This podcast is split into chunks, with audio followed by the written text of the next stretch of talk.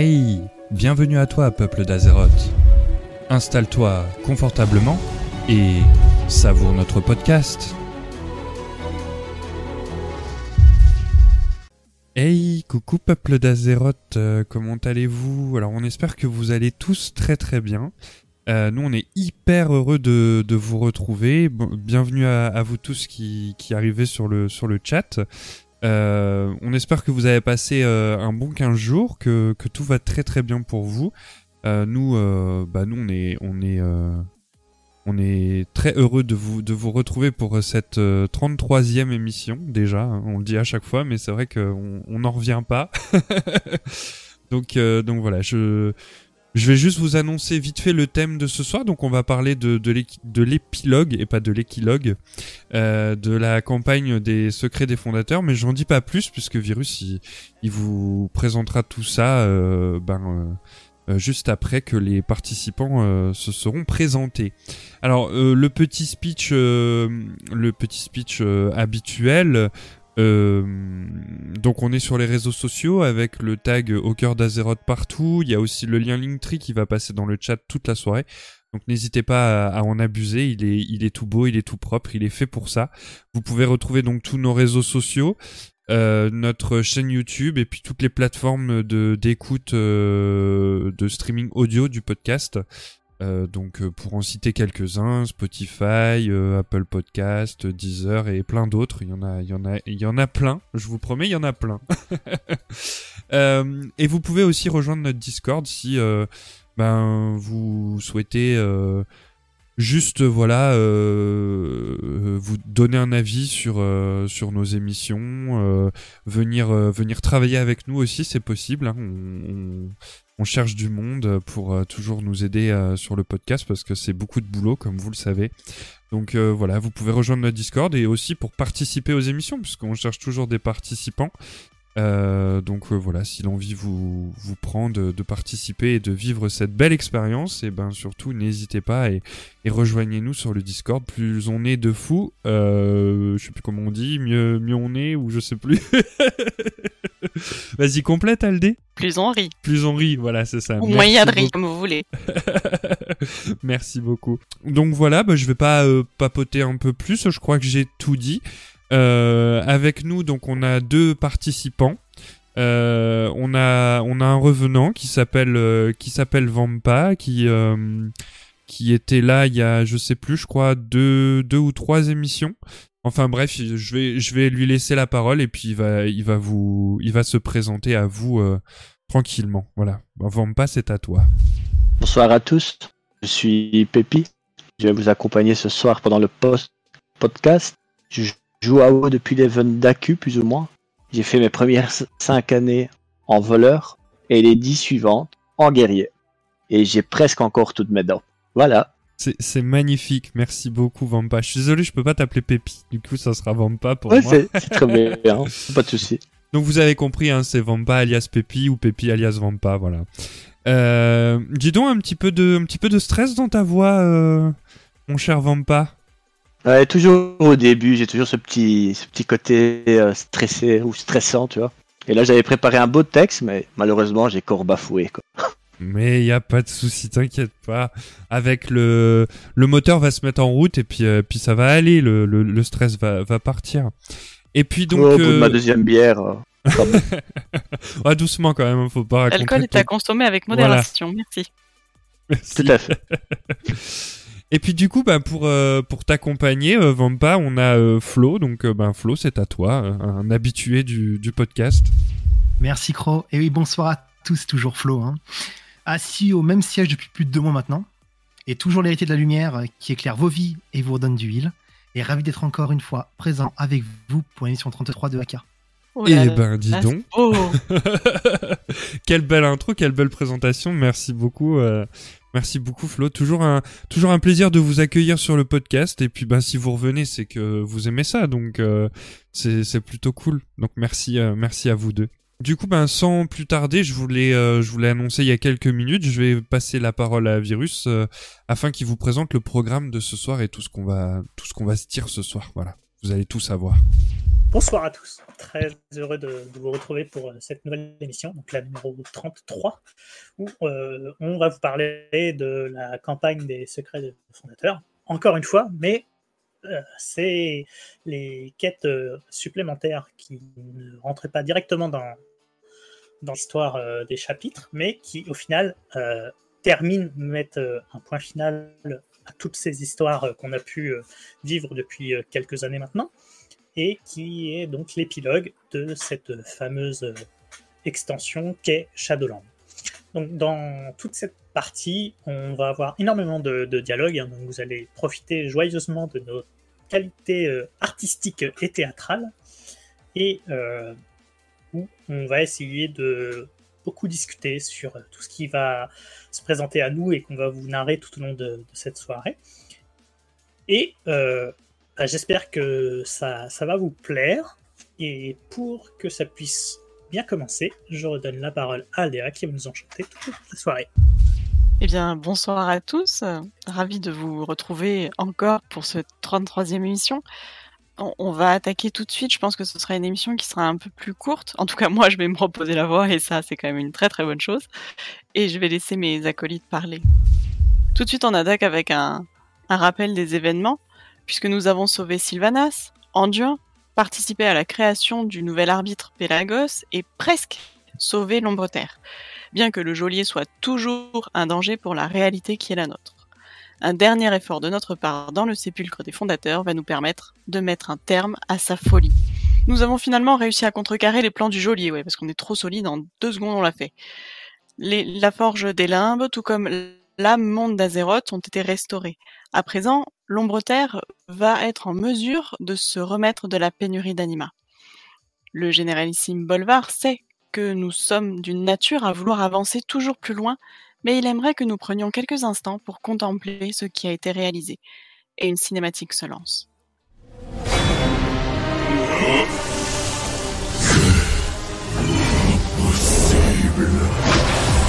Toi, tu as trahi ton devoir sacré d'arbitre et il t'en coûtera ta liberté. Tes villes menées ont menacé le cycle de la vie et de la mort. Tu as commis une terrible erreur, mon frère. Imagine ce que nous aurions pu accomplir ensemble. Pourquoi, Zoval Comment as-tu pu en arriver là? Protéger. Enfin un monde condamné, un cosmos divisé, ne peut survivre à ce qui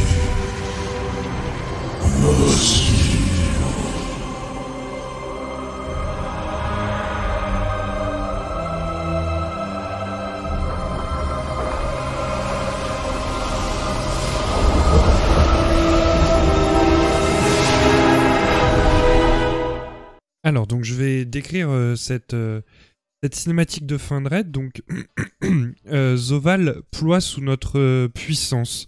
Il est défait. Il se remémore le moment où il a perdu son statut d'arbitre et la réaction de chacun des éternels. selon lui, ils ne sont pas prêts pour l'avenir qu'il a vu. Pas sans un cosmos unifié. L'anima finit par quitter son corps, laissant seulement un réceptacle vide et inanimé. Le voile fracturé au-dessus d'Azeroth se referme. Selon Bolvar, c'est le début d'une nouvelle ère pour l'Ombre-Terre. Il est temps de s'occuper des blessures de ce monde, à commencer par le cas de Sylvanas Coursevent. Bien qu'elle ait joué un rôle essentiel dans la défaite du geôlier, elle doit faire face aux conséquences de ses atrocités commises. Personne n'a oublié ni pardonné tout ce qu'elle a fait elle sera jugée par le nouvel arbitre, Aoribos. Bolvar nous, nous explique. Je vais remettre la couronne des volontés à l'arbitre. Après quoi, nous assisterons au jugement de Sylvanas Coursevent. Donc, euh, on, va s'arrêter parce que mine de rien, il s'est passé pas, mal de choses là déjà. Euh, on a assisté à la, à la, chute de Zoval, ce qui était quand même le grand méchant de Shadowland. Euh, et en même temps, euh, celle du geôlier, puisque c'est le même personnage, mais en même temps, on n'a pas l'impression qu'ils aient le même but. Lors de sa première chute, donc de la chute de Zoval, euh, pensez-vous qu'il avait déjà préparé tout ce qu'on connaît, tout ce qu'il a fait en tant que geôlier? Alors de mon côté à moi, il, a, sûrement, atteint la fin de son plan, vu qu'il était, vu que la fin du sépulcre, euh, on voyait une colonne, d'énergie. Je pense qu'il était, il était sûrement prêt à finir son plan dans le sépulcre, mais qu'il n'y avait plus rien d'autre à faire. Et je pense qu'il n'y avait même pas de fuite. Il pensait clairement tout finir dès maintenant. Mais bon, on est, on apparu nous, euh, héros, euh, pour l'intercepter. Et donc, ce qui a coupé court à tous ses plans, vu qu'on l'a tué. Mais je pense qu'il n'y avait pas de fuite, ou alors la fuite, comme il est annoncé dans la cinématique, le cosmos divisé, peut-être qu'il avait une autre idée, peut-être qu'il voulait euh, réparer un cosmos. C'est assez, il est assez flou ce personnage. Le, Zoval est très très flou. Euh, le geôlier, euh, même si c'est lui ou, contrôlé par une autre personne, ça on ne le sait pas. Mais euh, pour moi, je pense qu'il est arrivé à sa fin, ou alors il a encore peut-être un autre plan, mais trop vite déjoué. Moi, je pense que la, question portait peut-être plus sur quand il a été mis dans l'antre et il est enchaîné dans l'antre avant de, de, de, bah, de retourner les choses, de mettre le primat à sa place dans, la, cage, euh, dans le cachot du runomancien. Hum, pour moi, c'est pas forcément quelque chose qui, qui, a dû être préparé immédiatement, en tout cas. Euh, parce que on a un petit peu euh, cet effet-là, on a vu, on l'a suivi dans le domaine des, des fondateurs. Mais ce qui manque peut-être, c'est de savoir qu'est-ce que lui a vu la première fois qu'il a été défié les, les fondateurs. Est-ce qu'il les a rencontrés, etc.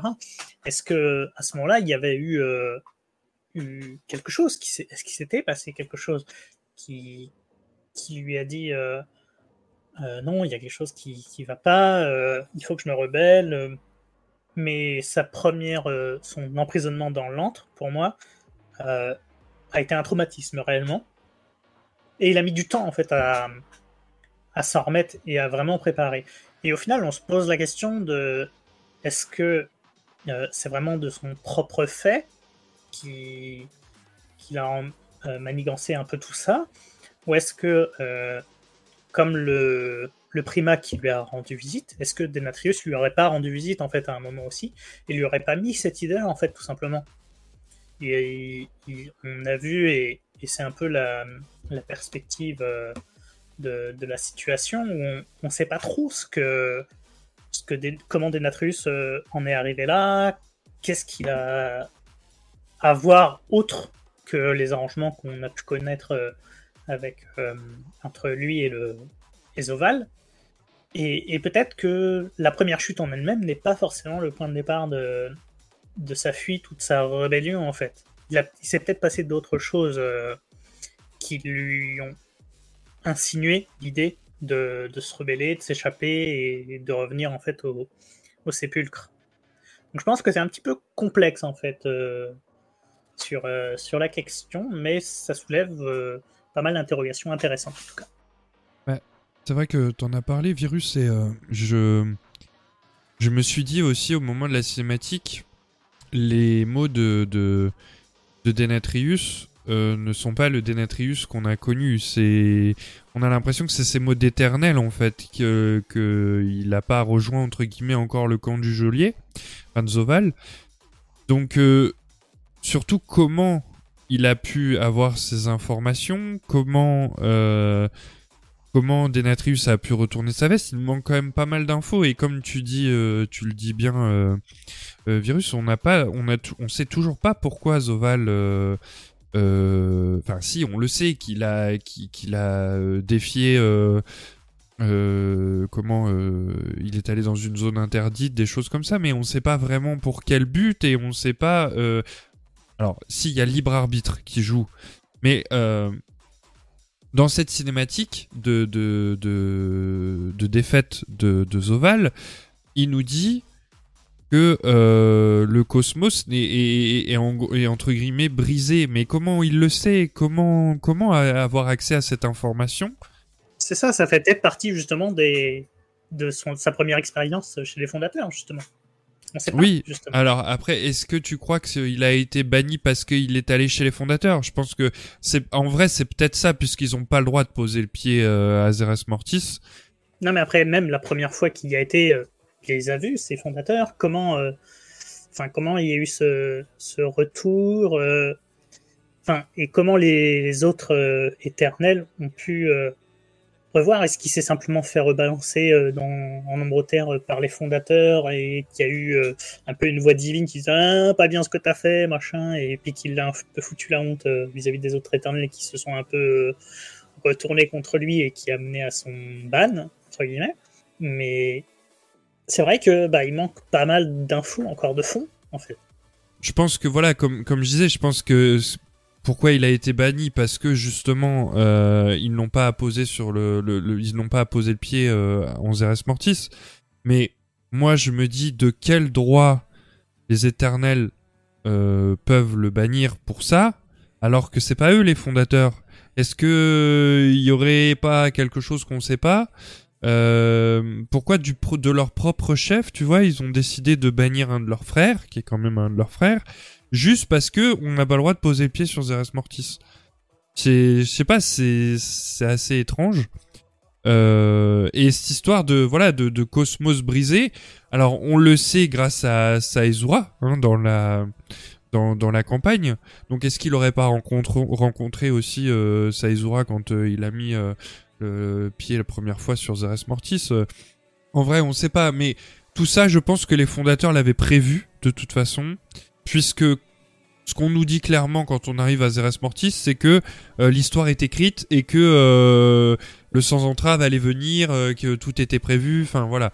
Est-ce que les fondateurs n'ont pas exprès fait exprès de lier par exemple le réceptacle de euh, de l'arbitre avec l'âme de Zoval en sachant que il allait faire ça. Enfin, je vais un peu loin, mais euh, voilà, c'est un peu compliqué. De toute façon, on sait tout pas. prémédité, quoi.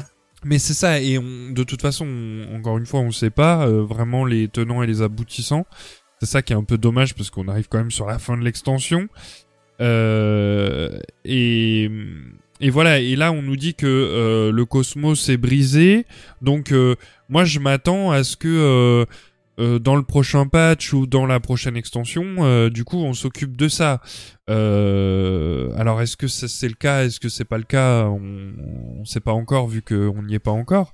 Mais voilà, pour moi il y a, y a- y a encore des pièces manquantes au puzzle et je trouve que c'est un peu dommage quand on arrive sur une fin d'extension. Alors peut-être que c'est quelque chose que j'ai Peut-être que c'est subtil et que du coup je j'ai pas fait attention, mais j'ai l'impression qu'on rejoue que nos nos avis, nos témoignages rejoignent un petit peu euh, euh, ce que je dis.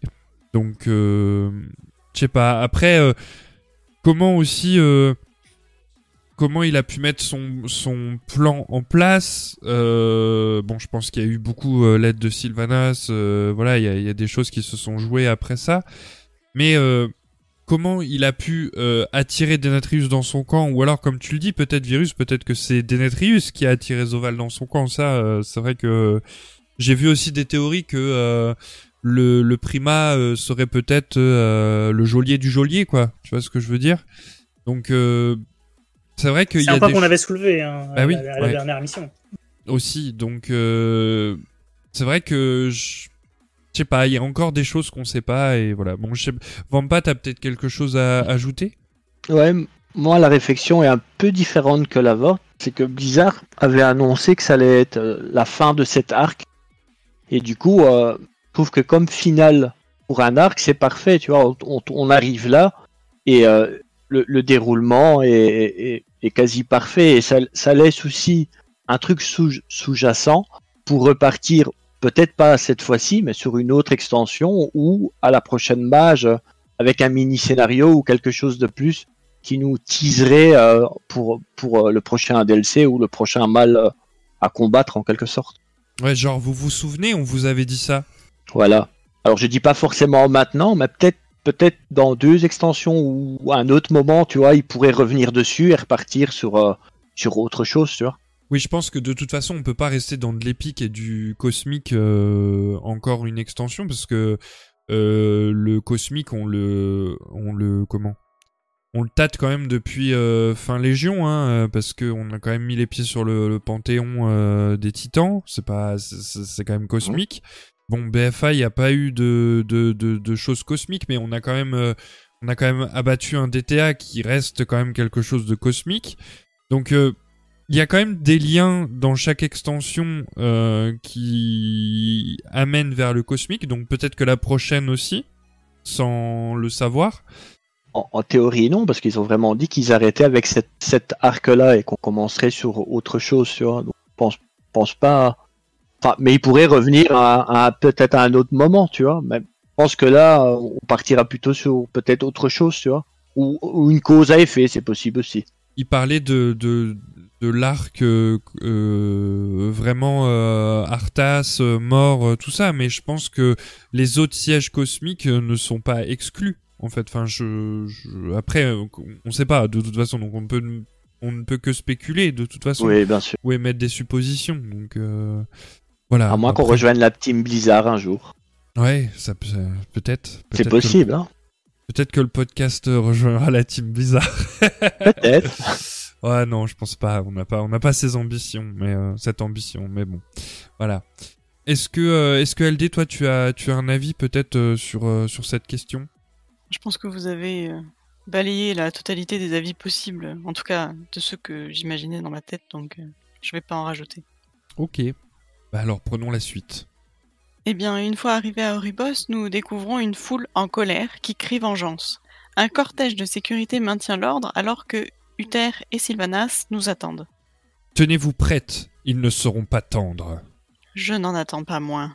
Uther nous fait remarquer que la rumeur de l'arrivée de Sylvanas a embrasé les esprits de ceux qui réclament justice contre les crimes qu'elle a commis. D'ailleurs, l'accès au creuset, qui est habituellement restreint, est ouvert pour autoriser ceux qui veulent assister au jugement de Sylvanas. Tant ont eu à subir peines et douleurs indicibles par sa faute. Mais ils devront se contenter de la huer sur son passage pour aller devant l'arbitre. Vous avez profané nos bosquets sacrés Vous méritez mille tourments. Des crimes inqualifiables Combien d'âmes avez-vous condamnées? On avait confiance en vous. Vous nous avez trahis. Ma maison, ma famille, il n'en reste rien. Uther nous dit qu'il attend notre signal pour escorter jusqu'à Talinara, qui la conduira devant l'arbitre. Est-ce la justice qu'ils veulent ou la vengeance Dans la colère et la douleur, on confond souvent les deux. Allons. Il est temps. Ils se téléportent dans la salle de l'arbitre et nous leur emboîtons le pas.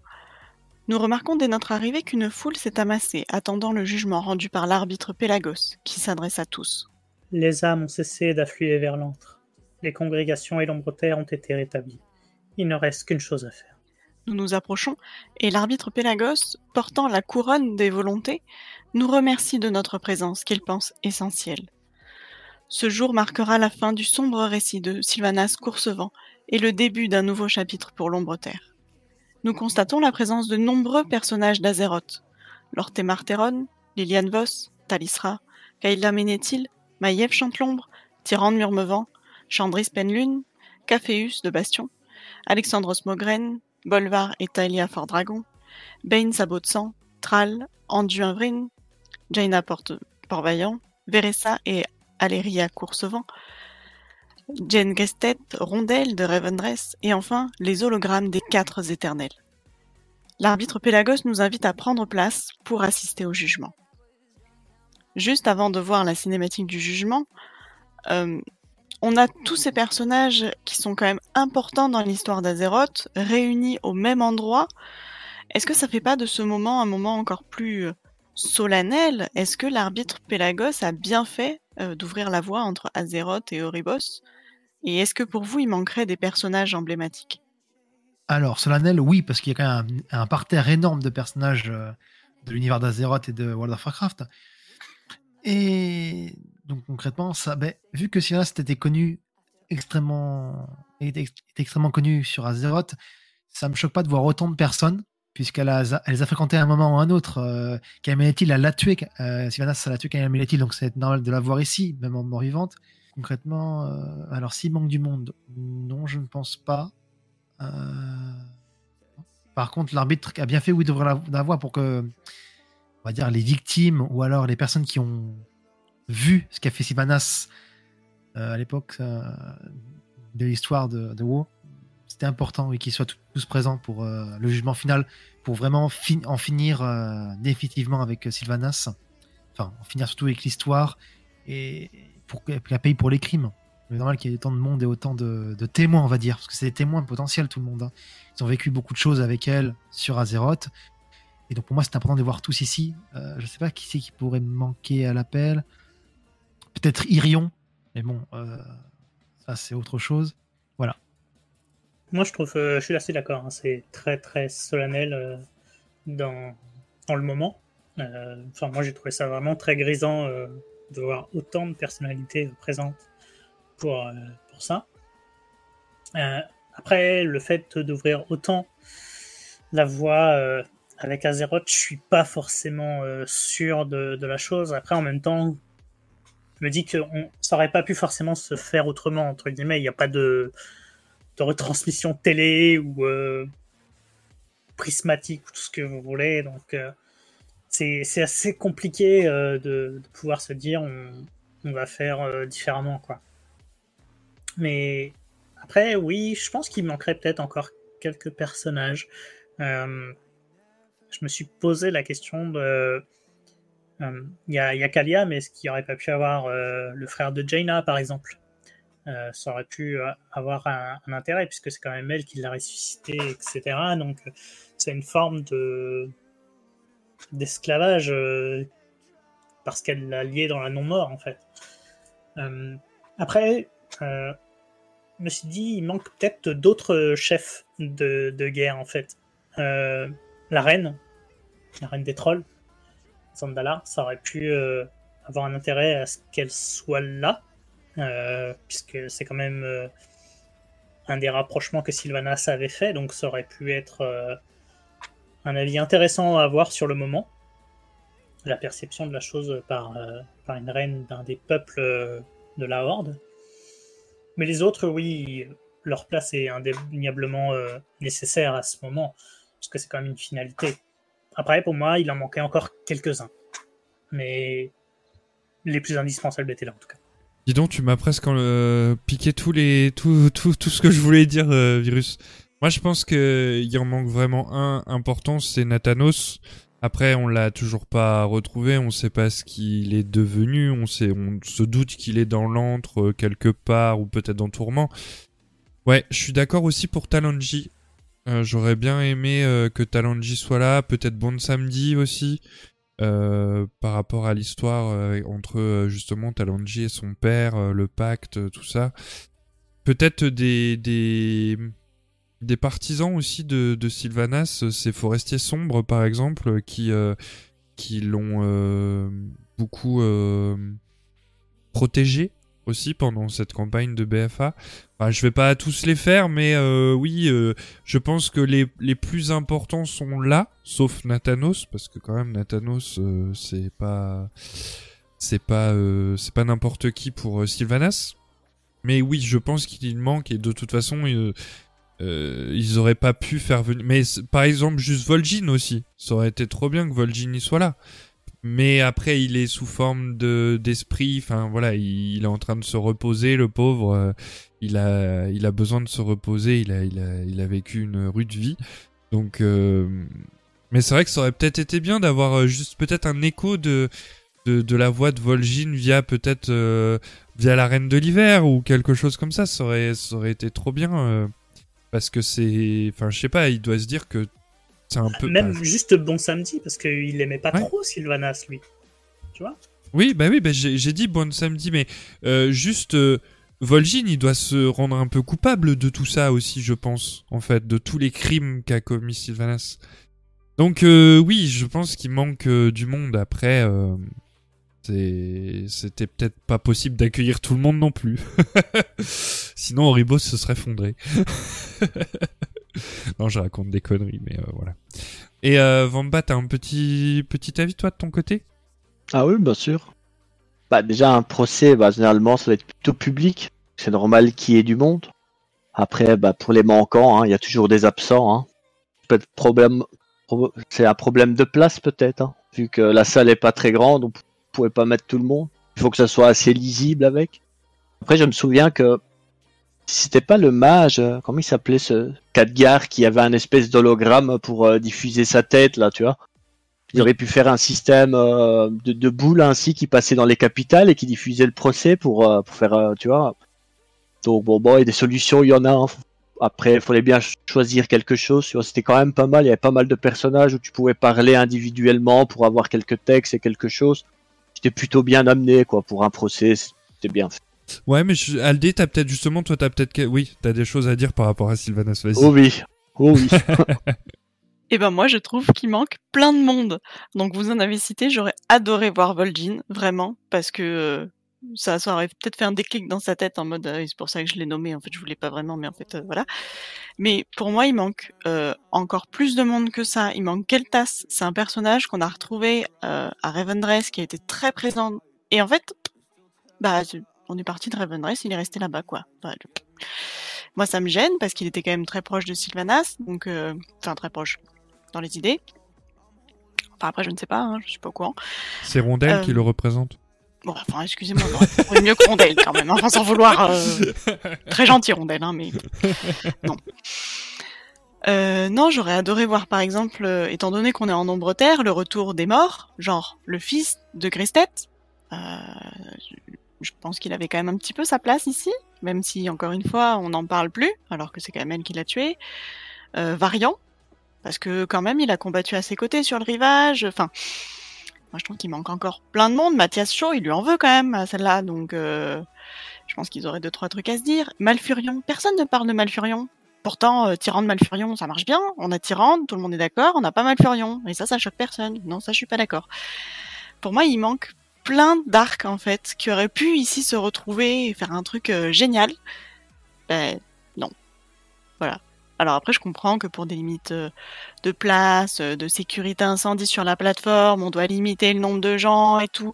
Je comprends bien, hein, mais euh, dommage. Restriction Covid. Mais ça devait être ça. Ouais, alors, par contre, euh, pour moi, Variant, c'est pas possible. Parce que Variant, il n'a pas re- pour moi, il n'a pas rejoint l'ombre terre. euh, vu qu'il a été complètement. Bah, non, pour moi, il est pas, il est pas en ombre terre. Après, euh, peut-être que je me trompe parce que dans la cinématique d'Anduin, il est, enfin, il est comme, il apparaît quand même. Donc, bon, après, il est, il est au, il est sépulcre. Ou alors, est-ce que c'est euh, plutôt euh, Anduin qui l'imagine? On ne sait pas vraiment s'il est là présent avec lui, mais euh, en tout cas voilà. Mais pour moi, il me semblait que Variant, euh, du, du, fait de l'acte de Gul'dan, euh, était plus parti dans le néant distordu, par exemple, que plus, euh, enfin côté démon entre guillemets, que plus côté euh, ombre terre, parce que tout ce qui est les démons, par exemple, ne vont pas en ombre terre. Il y a plein de de, plans. de plans où ils ne vont pas en, en, en ombre terre. Donc voilà. Après, c'est vrai que pour le coup, euh, je sais plus comment il s'appelle, mais le fils de, Jen, oui, ça aurait pu être, euh, euh, cool de le, retrouver là. Enfin, comme tu dis, il y a, toujours des absents et les absents ont toujours tort. Mais c'est vrai que au moins les âmes mortelles de, de les âmes qui sont en ombre terre, oui, ça aurait pu être bien qu'ils apparaissent sous forme même fantomatique ou voilà. Mais bon, c'est. On peut pas tout avoir et je pense que je pense que quand même Sylvanas va avoir un beau procès donc euh, donc voilà. Peut-être euh, on peut peut-être regarder cette cinématique. Qu'est-ce que qu'est-ce que vous en pensez? Ok, bon bah c'est parti. Je, je lance la cinématique. Sylvanas Coursevent, l'heure de votre jugement est venue.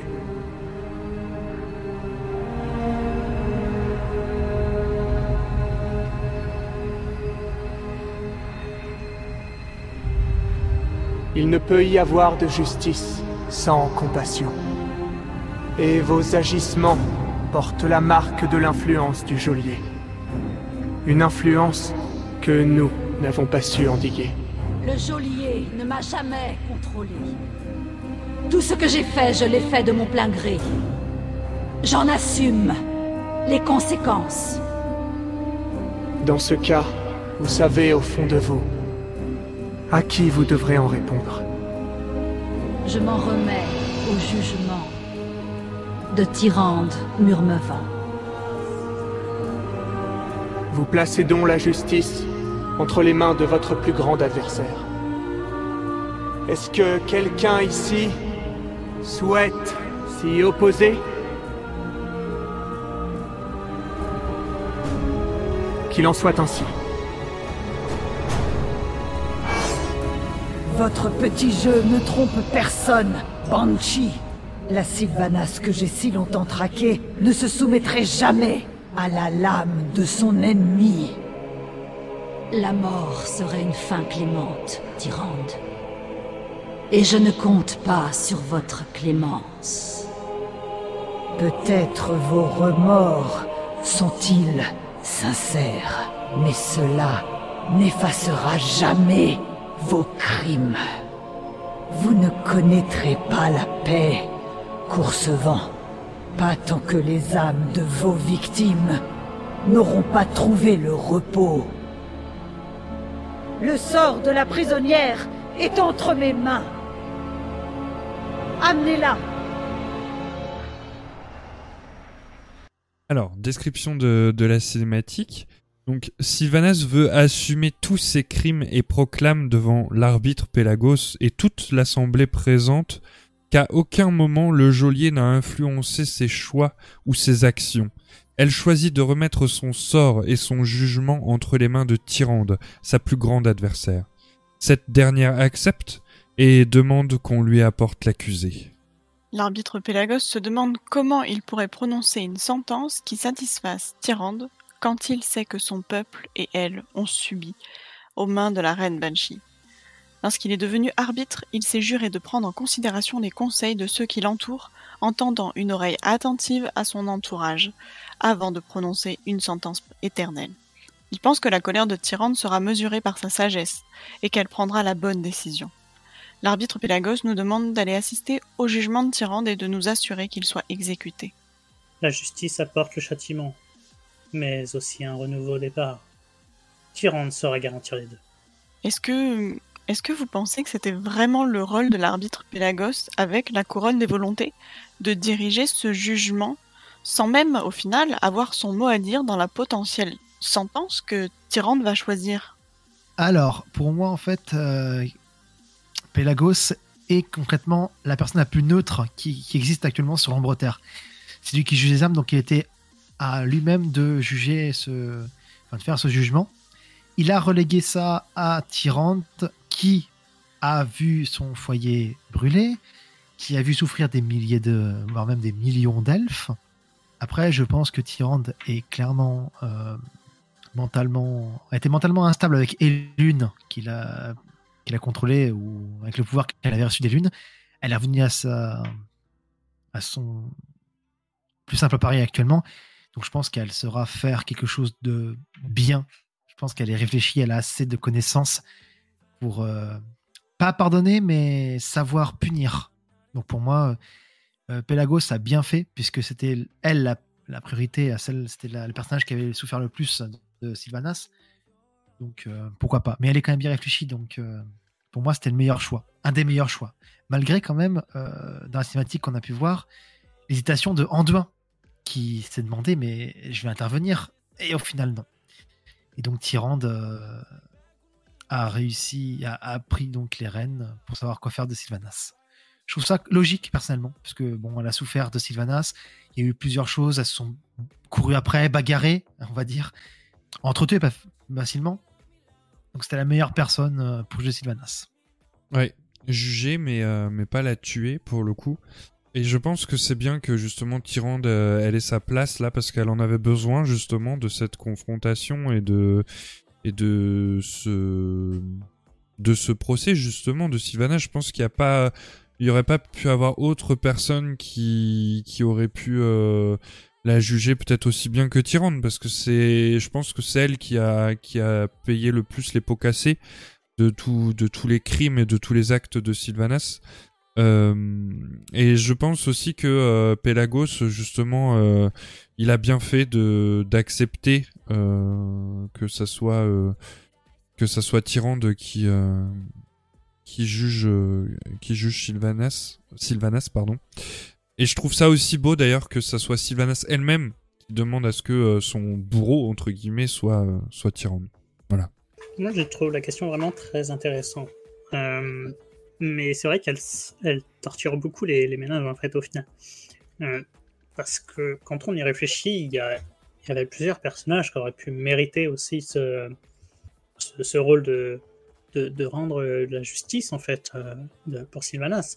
Anduin aurait très bien pu aussi avoir ce- cette position, tout comme Jen, Grestet aurait pu l'avoir. Mais c'est vrai que je pense que la position de, de Tyrande était un petit peu plus particulière, parce que si on se rappelle, euh, Anduin lui avait déjà enlevé ce droit de jugement à l'époque, euh, quand Tyrande réclamait justice et que Gristet aussi réclamait justice. Et Anduin leur avait retiré ce, droit, en fait.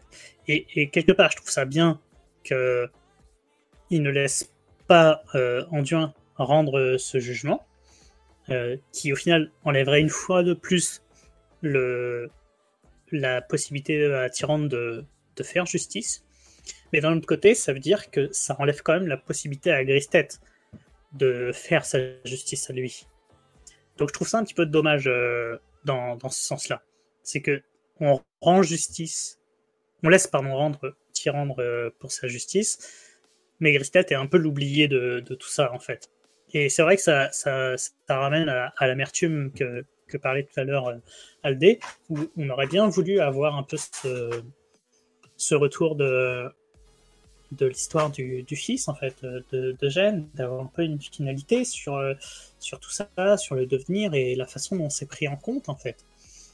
Euh, parce que peut-être que d'un côté euh, il n'y a que euh, un fils qui, qui a péri, alors que de l'autre c'est un peuple complet, mais au final euh, ça veut dire que il y a des vies qui ont plus d'importance que d'autres. Est-ce que c'est le nombre simplement qui va faire la différence? Parce que au final, euh, ce qu'elle a fait en nombre terre, c- il y a eu beaucoup de vies aussi qui ont péri et, ça laisserait la possibilité au final à Pelagos euh, de rendre son jugement euh, aussi en tant qu'arbitre euh, de nombre terre. Donc au final, ils étaient plusieurs. Le choix est ce qu'il est, mais à voir après. euh, pour moi, il, manque, il va manquer quelque chose, ne serait-ce que pour le retour de sur l'histoire de Jeanne, en tout cas. Après, l'arbitre, c'est quand même son, son rôle euh, de faire ça. Il est quand même au courant de pas mal de choses, tu vois. Donc je pense que l'idée, c'est quand même de, de trouver la meilleure solution que justement, euh, elle, elle- ait son nouveau départ, son nouveau rôle, comme elle s'est ré- repentie, tu vois, en quelque sorte, et qu'elle a quand même participé à, à la chute de, de Soval. Je pense aussi c'est pour lui donner un nouveau rôle dans l'histoire euh, après sa repentance, tu vois. Et, et, c'est pour ça qu'il a choisi Tyrande, qui aurait été plus, enfin, plus, plus cool peut-être que d'autres, moins, moins vindicatif que, que d'autres euh, personnages peut-être. Attends, je voulais juste rajouter un petit point, euh, Croix, avant que tu le fasses. Euh, justement, c'est Vampa qui m'a fait penser. Mais peut-être que l'arbitre a aussi hérité un peu de la capacité des fondateurs à connaître un peu le futur, entre guillemets. Et peut-être qu'il sait, il sait exactement ce qui va se passer en fait avec Tyrande et, et comment ça va évoluer et que ça serait la moins pire des choses qui pourraient arriver à Sylvanas ou la meilleure qui puisse arriver pour, euh, le, pour tout le monde, peut-être. Oui. Je pense que si euh, Pelagos, euh, l'arbitre Pelagos, pardon, euh, a, laissé, enfin accepté que ça soit Tyrande qui juge Sylvana, je pense que Jen, ça aurait pas été la même chose. Je pense que Tyrande est plus du côté de la justice et Jen serait plus du côté de la vengeance. Et je pense que c'est ce que Pelagos a peut-être senti en lui et euh, enfin l'arbitre pardon euh, a, peut-être senti en lui et ce qui a fait que euh, du coup il laissait le choix à Sylvana c'est de d'accepter que ce soit Tyrande qui soit qui soit sa, sa juge quoi. Voilà. Je pense qu'il est, il était trop encore on, voit hein, de toute façon quand on se rappelle la cinématique de de Légion si je me trompe pas quand il y a l'affrontement entre Jen et Sylvanas euh, il est, il est d'une amertume, euh, Jen. Euh, alors je dis pas que Tyrande n'a pas son amertume, mais déjà elle a pu son pouvoir de guerrière de la lune, de guerrière de la nuit, pardon. Elle a été purifiée de ça. mais elle en garde, elle en garde les cicatrices, elle en garde les séquelles de tous ces crimes. Donc, je pense que Tyrande est plus, comme je disais, du côté de la justice que Jen serait plus du côté de la vengeance. Voilà. Et au final, on ne sait pas euh, comment aurait réagi l'arbitre Pelagos si euh, Sylvanas avait décidé de se faire juger par euh, Gristet. Peut-être que l'arbitre aurait dit euh, T'es sûr euh, Peut-être pas une très bonne idée pour toi. On- en fait, on ne sait pas. Ouais. On a juste le, le cas où elle choisit Tyrande. Maintenant, je vous rejoins tout à fait. J'aurais aimé que ce soit Jen, mais pour elle, clairement, c'était pas une bonne solution. Alors que Tyrande est beaucoup plus sage. Elle a compris qu'il y avait un effet de domination. Elle-même, elle a un peu subi avec la puissance de la guerrière de la nuit, des lunes. Donc, en fait, euh, c'était. euh, disons que c'était le seul choix à faire. Maintenant, ce que j'ai du mal à saisir, c'est pourquoi il n'y a pas de. Il n'y a pas de concertation en fait entre l'arbitre Pélagos et Tyrande. Pourquoi il, lui fait confiance à ce point-là? Effectivement, comme vous l'avez dit, il voit peut-être euh, le, le futur proche en tout cas, et il sait que ce qu'elle va décider, c'est peut-être bien. Mais j'aurais aimé une petite, euh, juste un- une petite discussion, deux secondes pour dire, ok, je pense à ça, euh, qu'est-ce que t'en penses Ok, ok, c'est bon, ou pas, tu vois. Mais là, au final, c'est vraiment Tyrande qui est seul euh, décisionnaire de ce jugement qu'on ne connaît pas encore et que personne ne va connaître du coup. Oui, je suis d'accord. C'est vrai que ça, ça manquerait un petit peu ce petit échange. Pour faire un petit peu comme c'est un peu dans la vraie vie, quoi. Mais bon, on est dans un monde magique, il a des pouvoirs, donc je pense que oui, il devine un petit peu euh, ce qui va se passer. Est-ce que on prendrait pas un petit peu la suite pour découvrir justement qu'est-ce qui va se passer et comment va agir Tyrande Quelle va être la sentence de Madame Courcevent Eh bien, nous retrouvons Tyrande sur la partie supérieure de l'anneau de transfert.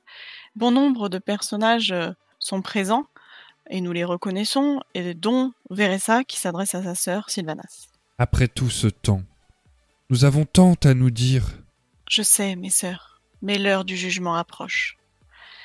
Et à ce moment-là, nous, nous, avant de déclencher ce jugement et la cinématique qui va avec, nous avons l'occasion de parler avec chacun des personnages euh, qui sont présents, et notamment les personnages d'Azeroth. Et donc, on commence par parler à Jaina qui nous explique.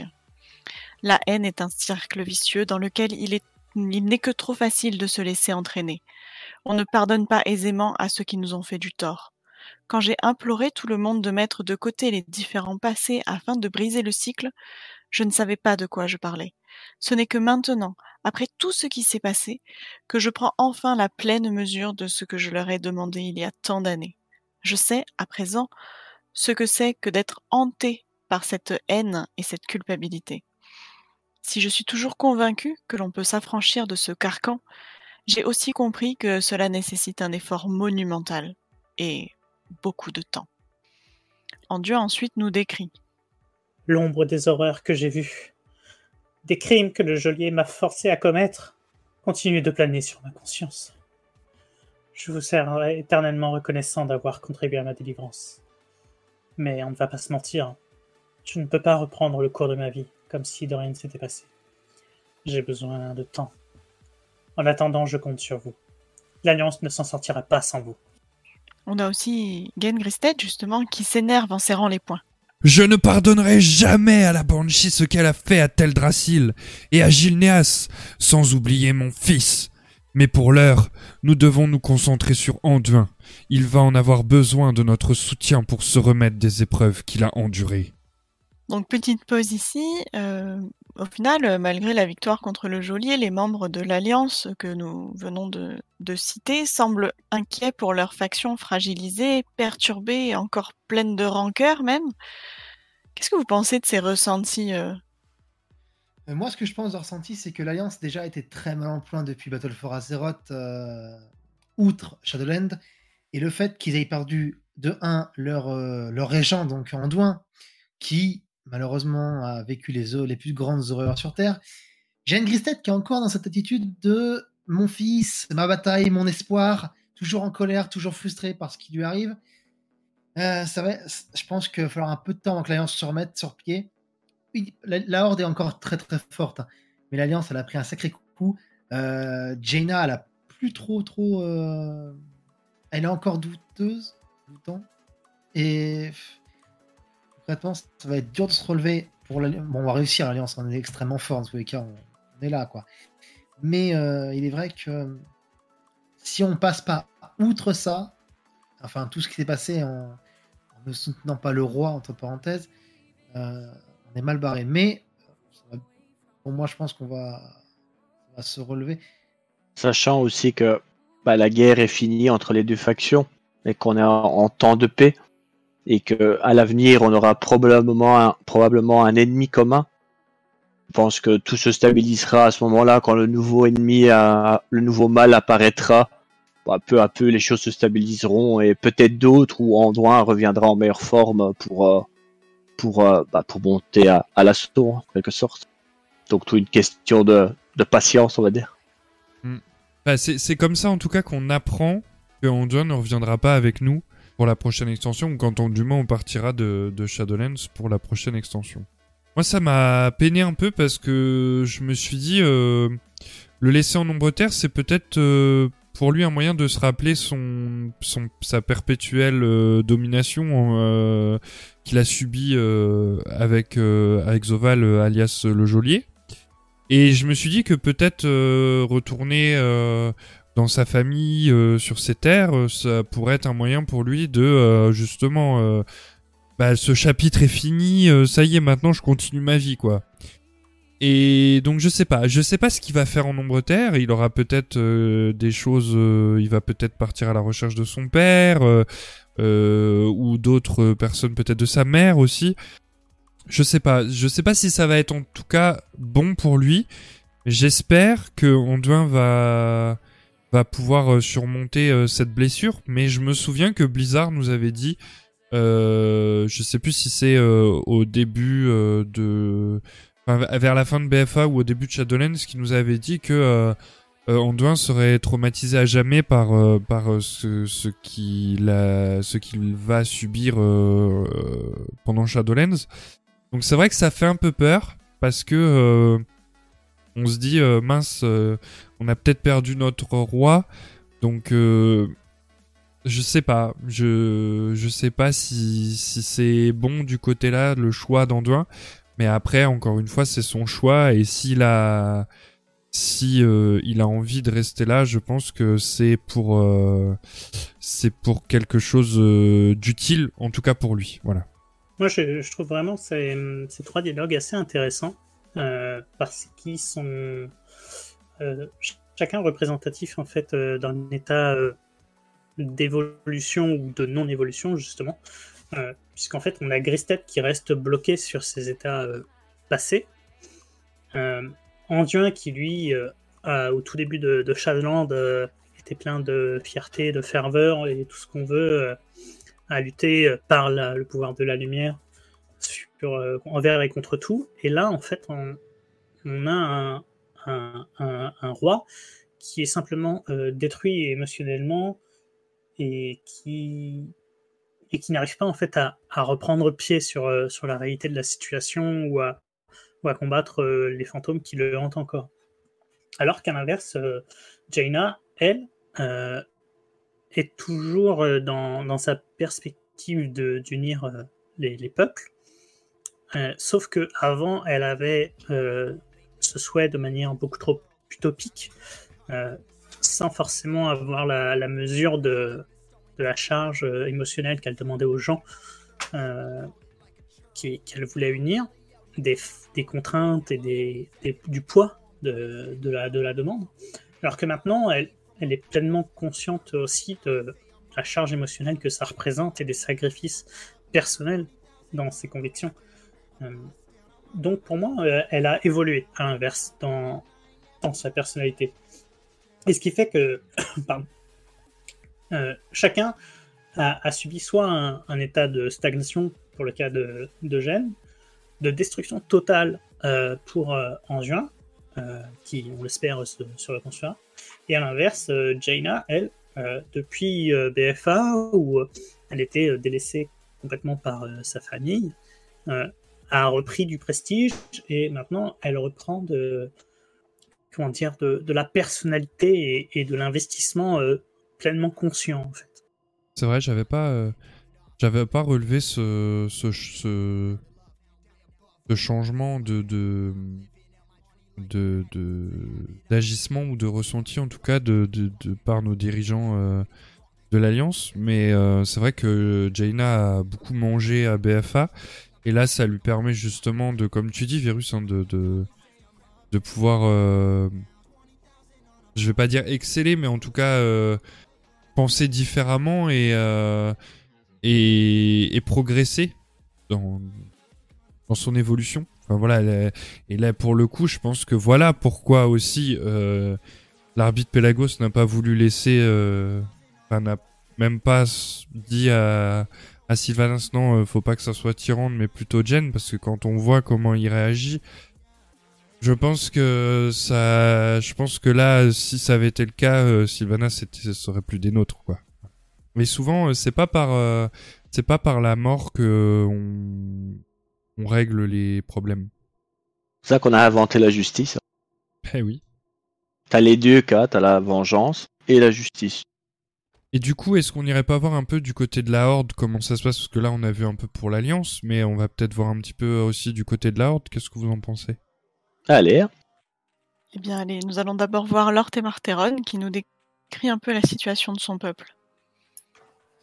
Nous autres, signes d'oreille, avons connu notre lot de souffrances et de tragédies. J'ai vu les miens se faire massacrer, mon royaume rasé, et tout ce qui m'était cher profané. Quand Lune d'Argent a enfin rejoint le reste du monde, c'est Sylvanas qui nous a tendu la main et accueillis dans la. Depuis, l'eau a coulé sous les ponts et on ne compte plus les atrocités dont la Banshee s'est rendue coupable sur Azeroth. Quant à moi, je vais devoir vivre le restant de mes jours en sachant que je n'ai pas levé le petit doigt pour m'en l'en empêcher. Au bout du compte, c'est peut-être serais-je jugé à mon tour pour mes, mon inaction. On a Bane aussi qui nous donne son ressenti. Sylvanas m'a jeté en prison et soumis à la torture. Mon insubordination m'a coûté cher, même si la souffrance qu'elle m'a infligée pâlit en comparaison du sort qu'ont connu ses autres victimes. Je l'ai longtemps haï pour ce qu'elle m'avait fait, à moi et à la Horde. Mais la haine est un poison, et une fois qu'il est infiltré dans nos veines, il vous conduit irrémédiablement à la ruine. Il n'est que justice que Sylvanas soit jugé. Les coupables doivent répondre de leurs crimes en présence de leurs victimes. Et on a un Thrall qui est presque nostalgique. Quand Sylvanas a envoyé ses entrailles me capturer, je ne songeais qu'à m'évader. À laisser l'ombre terre derrière moi pour retrouver ma terre natale, ma famille. Mais étant dit, ce voyage m'a beaucoup appris. Sur ma mère, sur moi-même, et sur l'héritage que nous laissons tous derrière nous. Ce n'est certes pas la voie que j'aurais choisie, mais c'était peut-être celle qu'il me fallait. Donc ici, on a entendu nos trois protagonistes euh, Horde. Euh, on voit que la Horde semble avoir euh, plutôt des regrets d'avoir laissé Sylvanas faire, mais ils semblent tous vouloir aller de l'avant. Euh, quel pourrait être le, le futur proche de chacun, d'après vous? Déjà nommé euh, comme chef de guerre Gallywix, pour moi c'est essentiel.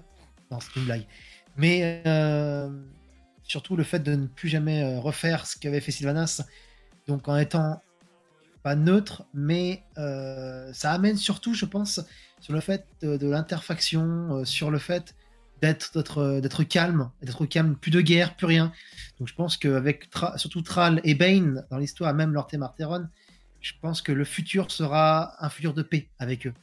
Ils ne sont pas pour la guerre, ils ne sont pas pour, pour différentes choses, donc je pense que ce sera une, un futur plutôt paisible.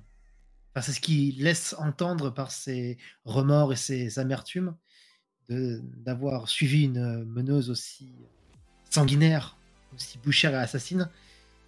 Pour moi, ça va partir sur une paix globale. Après, on n'est pas à l'abri de quelque chose de, différent. Mais pour moi, la, la paix est à l'horizon. Je suis assez d'accord avec, euh, avec ça. Hum, après, j'aime beaucoup le, le discours de, de et de, de Thrall en particulier. Celui de Bane me paraît un peu moins, je vais pas dire sincère, mais enfin, pour moi, il est encore sous le, sous le joug de tout ce qu'il a subi, en fait, euh, tout ce que Sylvanas lui a fait subir, et aussi le fait de ce qu'on a vu au début de l'extension, euh, du geôlier qui lui a fait subir, etc. Il s'est retrouvé un peu empoisonné euh, par de la domination. Donc je sais pas, son discours est un peu moins, moins intéressant. En tout cas, je trouve par rapport aux, deux autres. Euh, celui de Lorteron est, est particulièrement intéressant pour moi parce que euh, il se met plus du côté euh, de, la, défense de, Sylvanas et de dire qu'au final il était même peut-être un, un peu complice au final de ce qu'elle était devenue parce qu'il n'avait pas prêté attention plus que ça et qu'il avait connu la Banshee en fait avant qu'elle ne devienne euh, ce qu'elle qu'elle a été Euh, et qu'il connaît aussi les côtés, le côté où euh, elle est prête à, accueillir ceux qui en ont besoin, à, les, à les aider, à leur donner un foyer. Et, et tout ça, lui pense ne pas avoir été là quand elle, avait besoin, alors que elle, elle les a aidés quand lui avait besoin pour son peuple. Et, mais en même temps, euh, j'ai l'impression que c'est un peu le discours aussi d'un vieux guerrier fatigué de, la guerre, comme, euh, comme on le disait, et qui au final maintenant aspire à, la paix.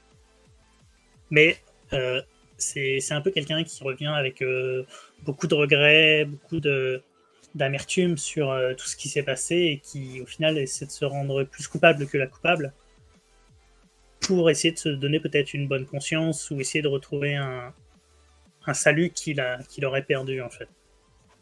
Quant à, à Thrall, euh, pour moi c'est vraiment intéressant euh, par rapport à ce qu'il dit sur le principe où euh, dans son dialogue il dit clairement que au, tout au début il était perdu sur sur ce qu'il voulait pour lui en tant que participant actif de, la Horde et qui pensait plus à s'échapper et à tout, tout rejeter, toutes ses responsabilités, tout, tout ce qui le liait à la Horde, pour simplement rester avec sa famille. Et au final, tout ce qu'il a revécu, tout ce qu'il a appris là, euh, lui a rappelé ses racines hordeuses. Euh, en tant que habitant d'Azeroth, vraiment d'Azeroth, et pas juste en tant que membre de sa famille.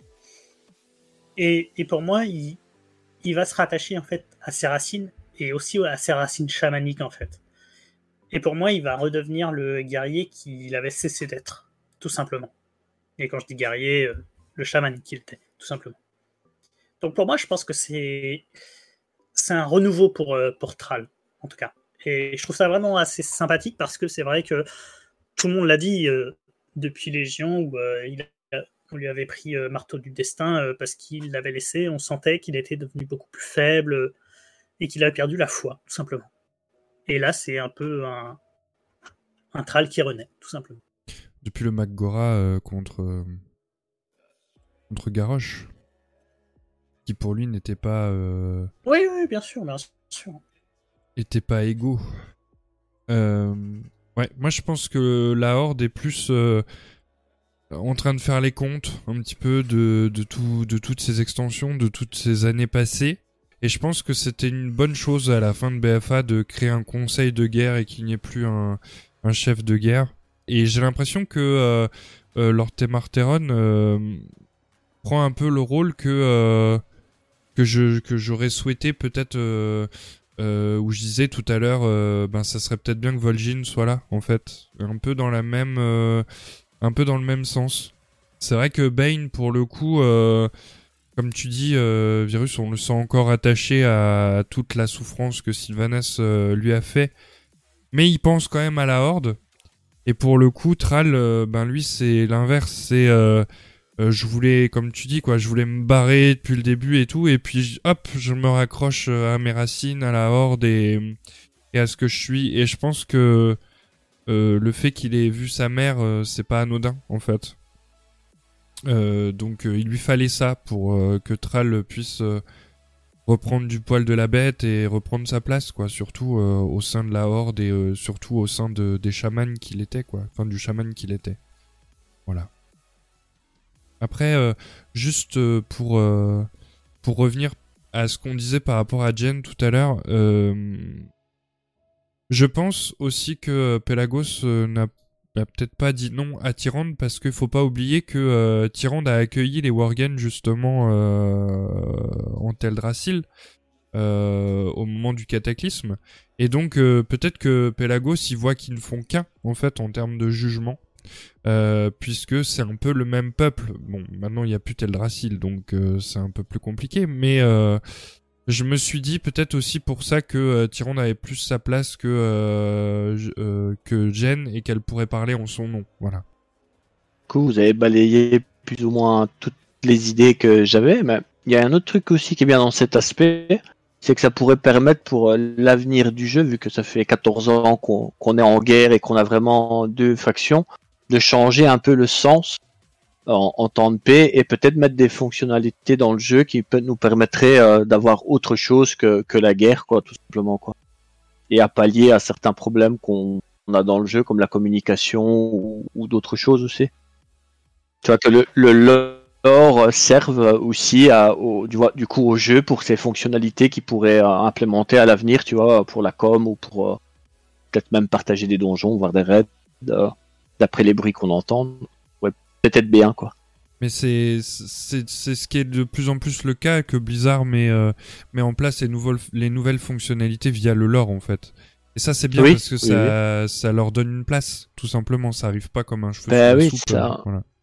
Bah, On va dire que du coup même les gens moins intéressés par le côté lore, tu trouves un intérêt vu que ça va dans, tu vois, tu dis ah oui c'est à cause de ça, et tu vois tu co- comprends mieux la situation. C'est Bah pas mal. Et du coup, un petit peu, euh, alors j'ai pas envie de dire les antagonistes, mais euh, maintenant on a parlé de la Horde, de l'Alliance. On va peut-être parler un petit peu des, des, des personnages liés à cette extension de, de Shadowlands. Eh bien oui, puisque nous avons aussi Bolvar qui réalise qu'il a été utilisé toutes ces années. Toutes ces années passées à occuper le trône de glace, j'ai senti une ombre malveillante placée planer sur mon esprit. Même si j'ignorais alors qu'il s'agissait du geôlier et qu'il tirait les ficelles dans l'ombre, il m'a fallu déployer toute la force de ma volonté pour lui résister, et je ne saurais jamais dans quelle mesure j'ai servi malgré moi le véritable objectif de la citadelle de la couronne de glace. C'est ce qu'il y a de plus insidieux chez lui. Même une fois vaincu, le doute qu'il a semé dans nos esprits continue à nous empoisonner. Nous avons aussi Talinara qui reste inflexible. L'ombre terre a retrouvé son équilibre sans entrave. Un nouvel arbitre a pris la parole et sa voix s'adresse à tout à chacun. D'ailleurs, Pélagos vous invite à lui rendre visite quand vous voudrez, au creuset. Béni soit sa voix. On a également un Uther pensif. Hmm, de son vivant, Sylvanas servait en tant que général des forestiers de Lune d'Argent. Si on lui avait dit à l'époque qu'elle commettrait autant d'atrocités dans la non-mort, elle, ne l'aurait pas cru. Les ténèbres peuvent ronger le cœur le plus dur, le plus pur. Et j'ai moi-même failli succomber à mes démons intérieurs. Ce que j'ai fait à Arthas aurait bien pu être mon premier pas sur la voie de la damnation. Mais seule la compassion née de la compréhension est à même de nous arracher aux ténèbres. C'est un idéal vers lequel nous devrions tous tendre, tout en gardant à l'esprit qu'il n'est pas facile à atteindre. Donc ici, comme disait Crow, les, personnages un peu plus centraux euh, de, de Shadowland, les représentants de l'ombre terre, semblent heureux du, du dénouement, mais Bolvar et Uther se posent quand même la question de savoir s'ils auraient pu agir différemment. Et on se demande aussi si Bolvar s'est par exemple débarrassé complètement de la volonté du geôlier, ou est-ce que Uther méritait vraiment de finir dans l'antre pour son geste envers Arthas? Alors, pour Uther, non. Je pense surtout que c'était parce qu'il était aveuglé par sa, rage et surtout encouragé euh, d'avoir fait ça. Mais pour ma part, je ne pense pas que Uther aurait mérité euh, l'antre pour un seul geste. Surtout qu'Uther a quand même fait beaucoup de choses dans sa vie. Sur Azeroth, la lumière, c'était quand même un- l'un des plus grands piliers de la lumière. Je vois pas du tout euh, pourquoi une petite erreur l'aurait rendu euh, entièrement dans l'antre. Donc non, je pense pas. Et pour Bolvar, si c'est débarrassé de sa volonté euh, du geôlier, tout laisse, tout laisse penser à croire que oui, vu qu'il n'y a plus le casque, que le casque permettait de faire de nombreuses choses, contrôler le fléau, et même a été créé par euh, le primat. Maintenant, Je pense qu'il est indépendant, qu'il a toute sa mémoire, toute sa tête. Donc je ne pense pas qu'il est encore manipulé euh, par quoi que ce soit, par le geôlier, si fut son cas. Euh, je pense maintenant, vu qu'il parle à, à, à sa fille, je pense concrètement qu'il est bien dans sa tête, il n'est pas manipulé encore une fois pour faire bonne figure. Pour moi, je pense que des personnages euh, maintenant n'ont plus forcément à, à s'en vouloir, c'est loin derrière, derrière eux. Et, et pour moi, concrètement, bah, ça peut littéralement euh, qu'être bon pour le futur, malgré leur peur. Trouve pas qu'il y ait, dans le lore ou même dans l'histoire globale, euh, quelques éléments qui pourraient faire que ça se passe mal. Voilà. Moi, je vais foutre un petit peu le bordel. Si, on se rappelle que la couronne des volontés a été forgée par euh, le primat, et que si le primat, euh, au final, serait le geôlier du geôlier, et qu'il a refilé quand même cette couronne à l'arbitre, est-ce qu'il n'y aurait pas une possibilité de domination dissimulée vis-à-vis de, l'arbitre, en fait ça, pourrait aussi être euh, un, effet de, retournement euh, scénaristique du, du primat qui, insinue la domination euh, carrément sur l'arbitre actif du moment et qui amènerait des problèmes dans une extension à venir, hein, peut-être tout simplement. Peut-être que c'est ce qu'a vu euh, le Zoval, en fait. Et que ça fait peut-être partie de, l'effondrement euh, euh, que qu'il annonçait parce qu'il avait vu la trahison de son frère, euh, et, et ainsi de suite. Peut-être qu'on n'a pas tué le bon méchant dans tout ça aussi. Donc il y a plein de trucs qui. Il y a plein de twists en fait qui pourraient rentrer dans, dans cette histoire. Après, pour Uther, c'est un peu plus complexe que, que, ta, que ta réponse, je pense, Flo. Euh, parce que même si c'était un peu sous l'impulsion de, de Deva, Uther a quand même euh, passé outre le, le droit de, de l'arbitre en fait à faire son jugement. Donc c'est quand même une trahison euh, à l'arbitre ce qu'il a fait. Et, et au final, l'arbitre est quand même l'institution la plus haute de l'ombre terre. Et je pense que c'est une atteinte à l'état euh, de l'ombre terre, entre guillemets. Et quel que soit le, geste, une atteinte à, une institution aussi haute ne peut pas rester euh, sans, sans conséquence, ni sans, punition, même si elle est juste euh, significative. Donc, le geste en lui-même n'est peut-être pas aussi grave que ce qu'il n'est euh, réellement, parce qu'au final, Arthas était peut-être voué à, à être jeté dans l'antre, même s'il passait euh, par l'arbitre, mais il n'y est pas passé. Donc peut-être que euh, son geste, au final, aurait dû le mener quand même par, par le passage de l'arbitre. Alors après, est-ce que l'arbitre a quand même vu ça?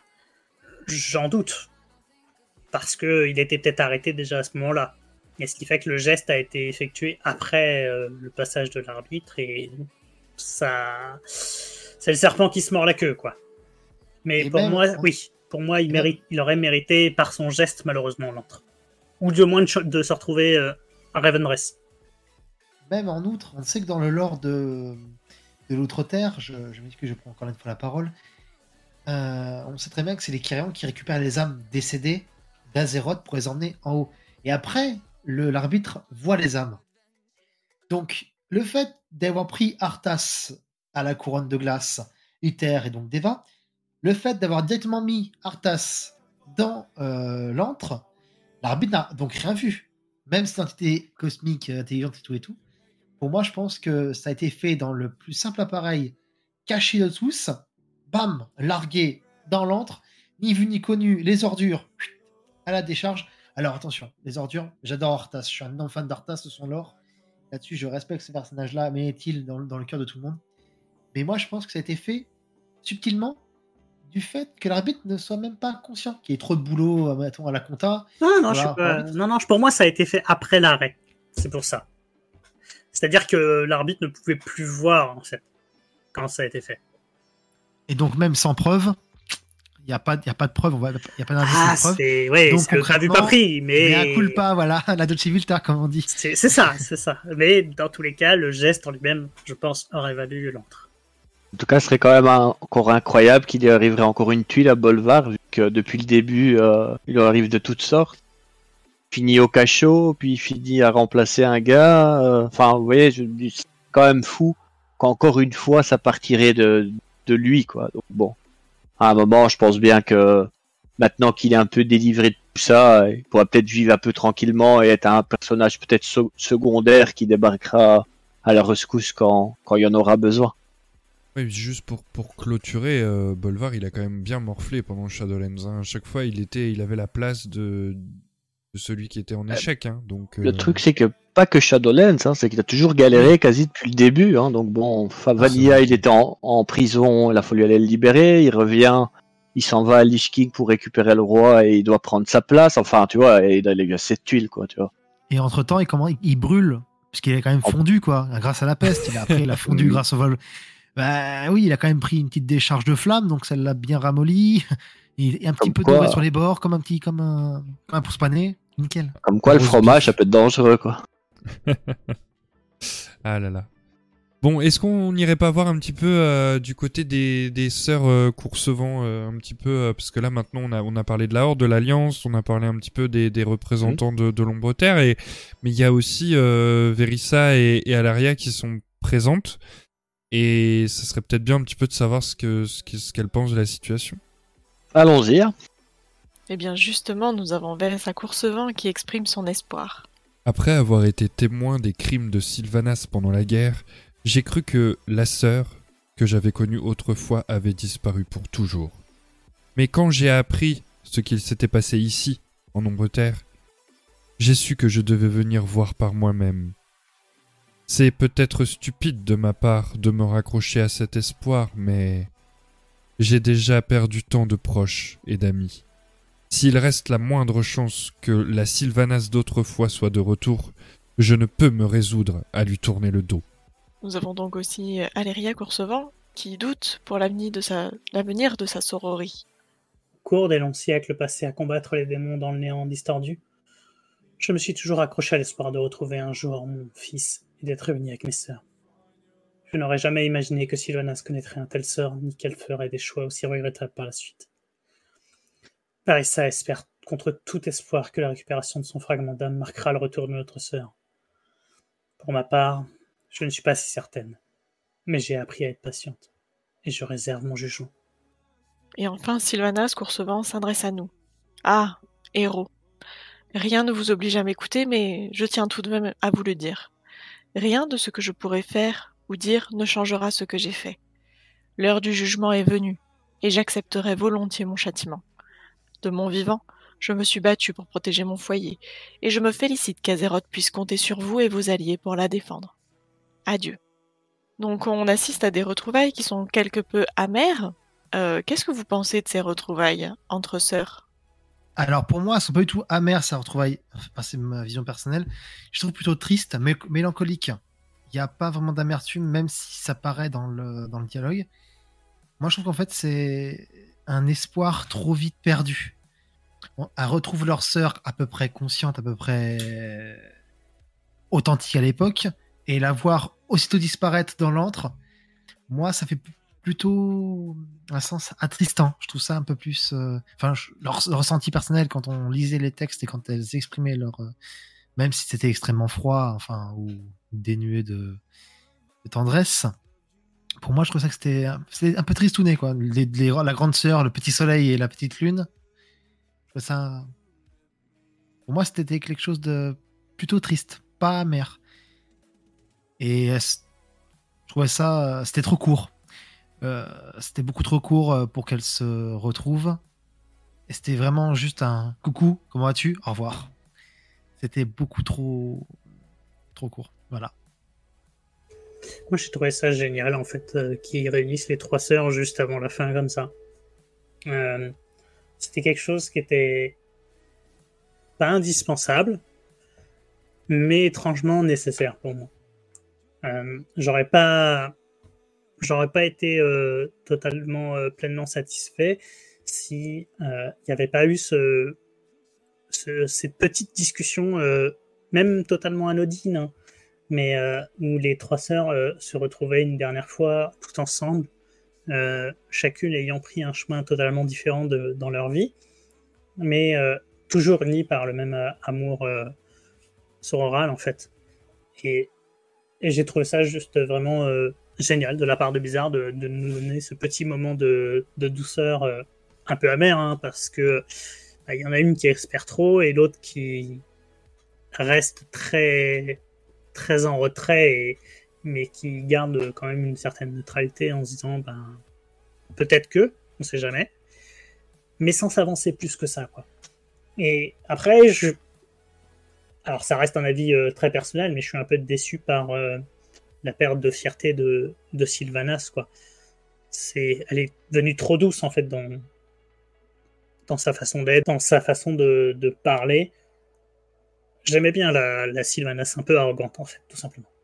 Bah, après, c'est vrai que Sylvanas, elle a, elle a récupéré son fragment d'âme qui, qui lui a été, euh, euh, qui lui a été ôté euh, par, Deuil Givre, et que du coup le geôlier s'est bien empressé de récupérer.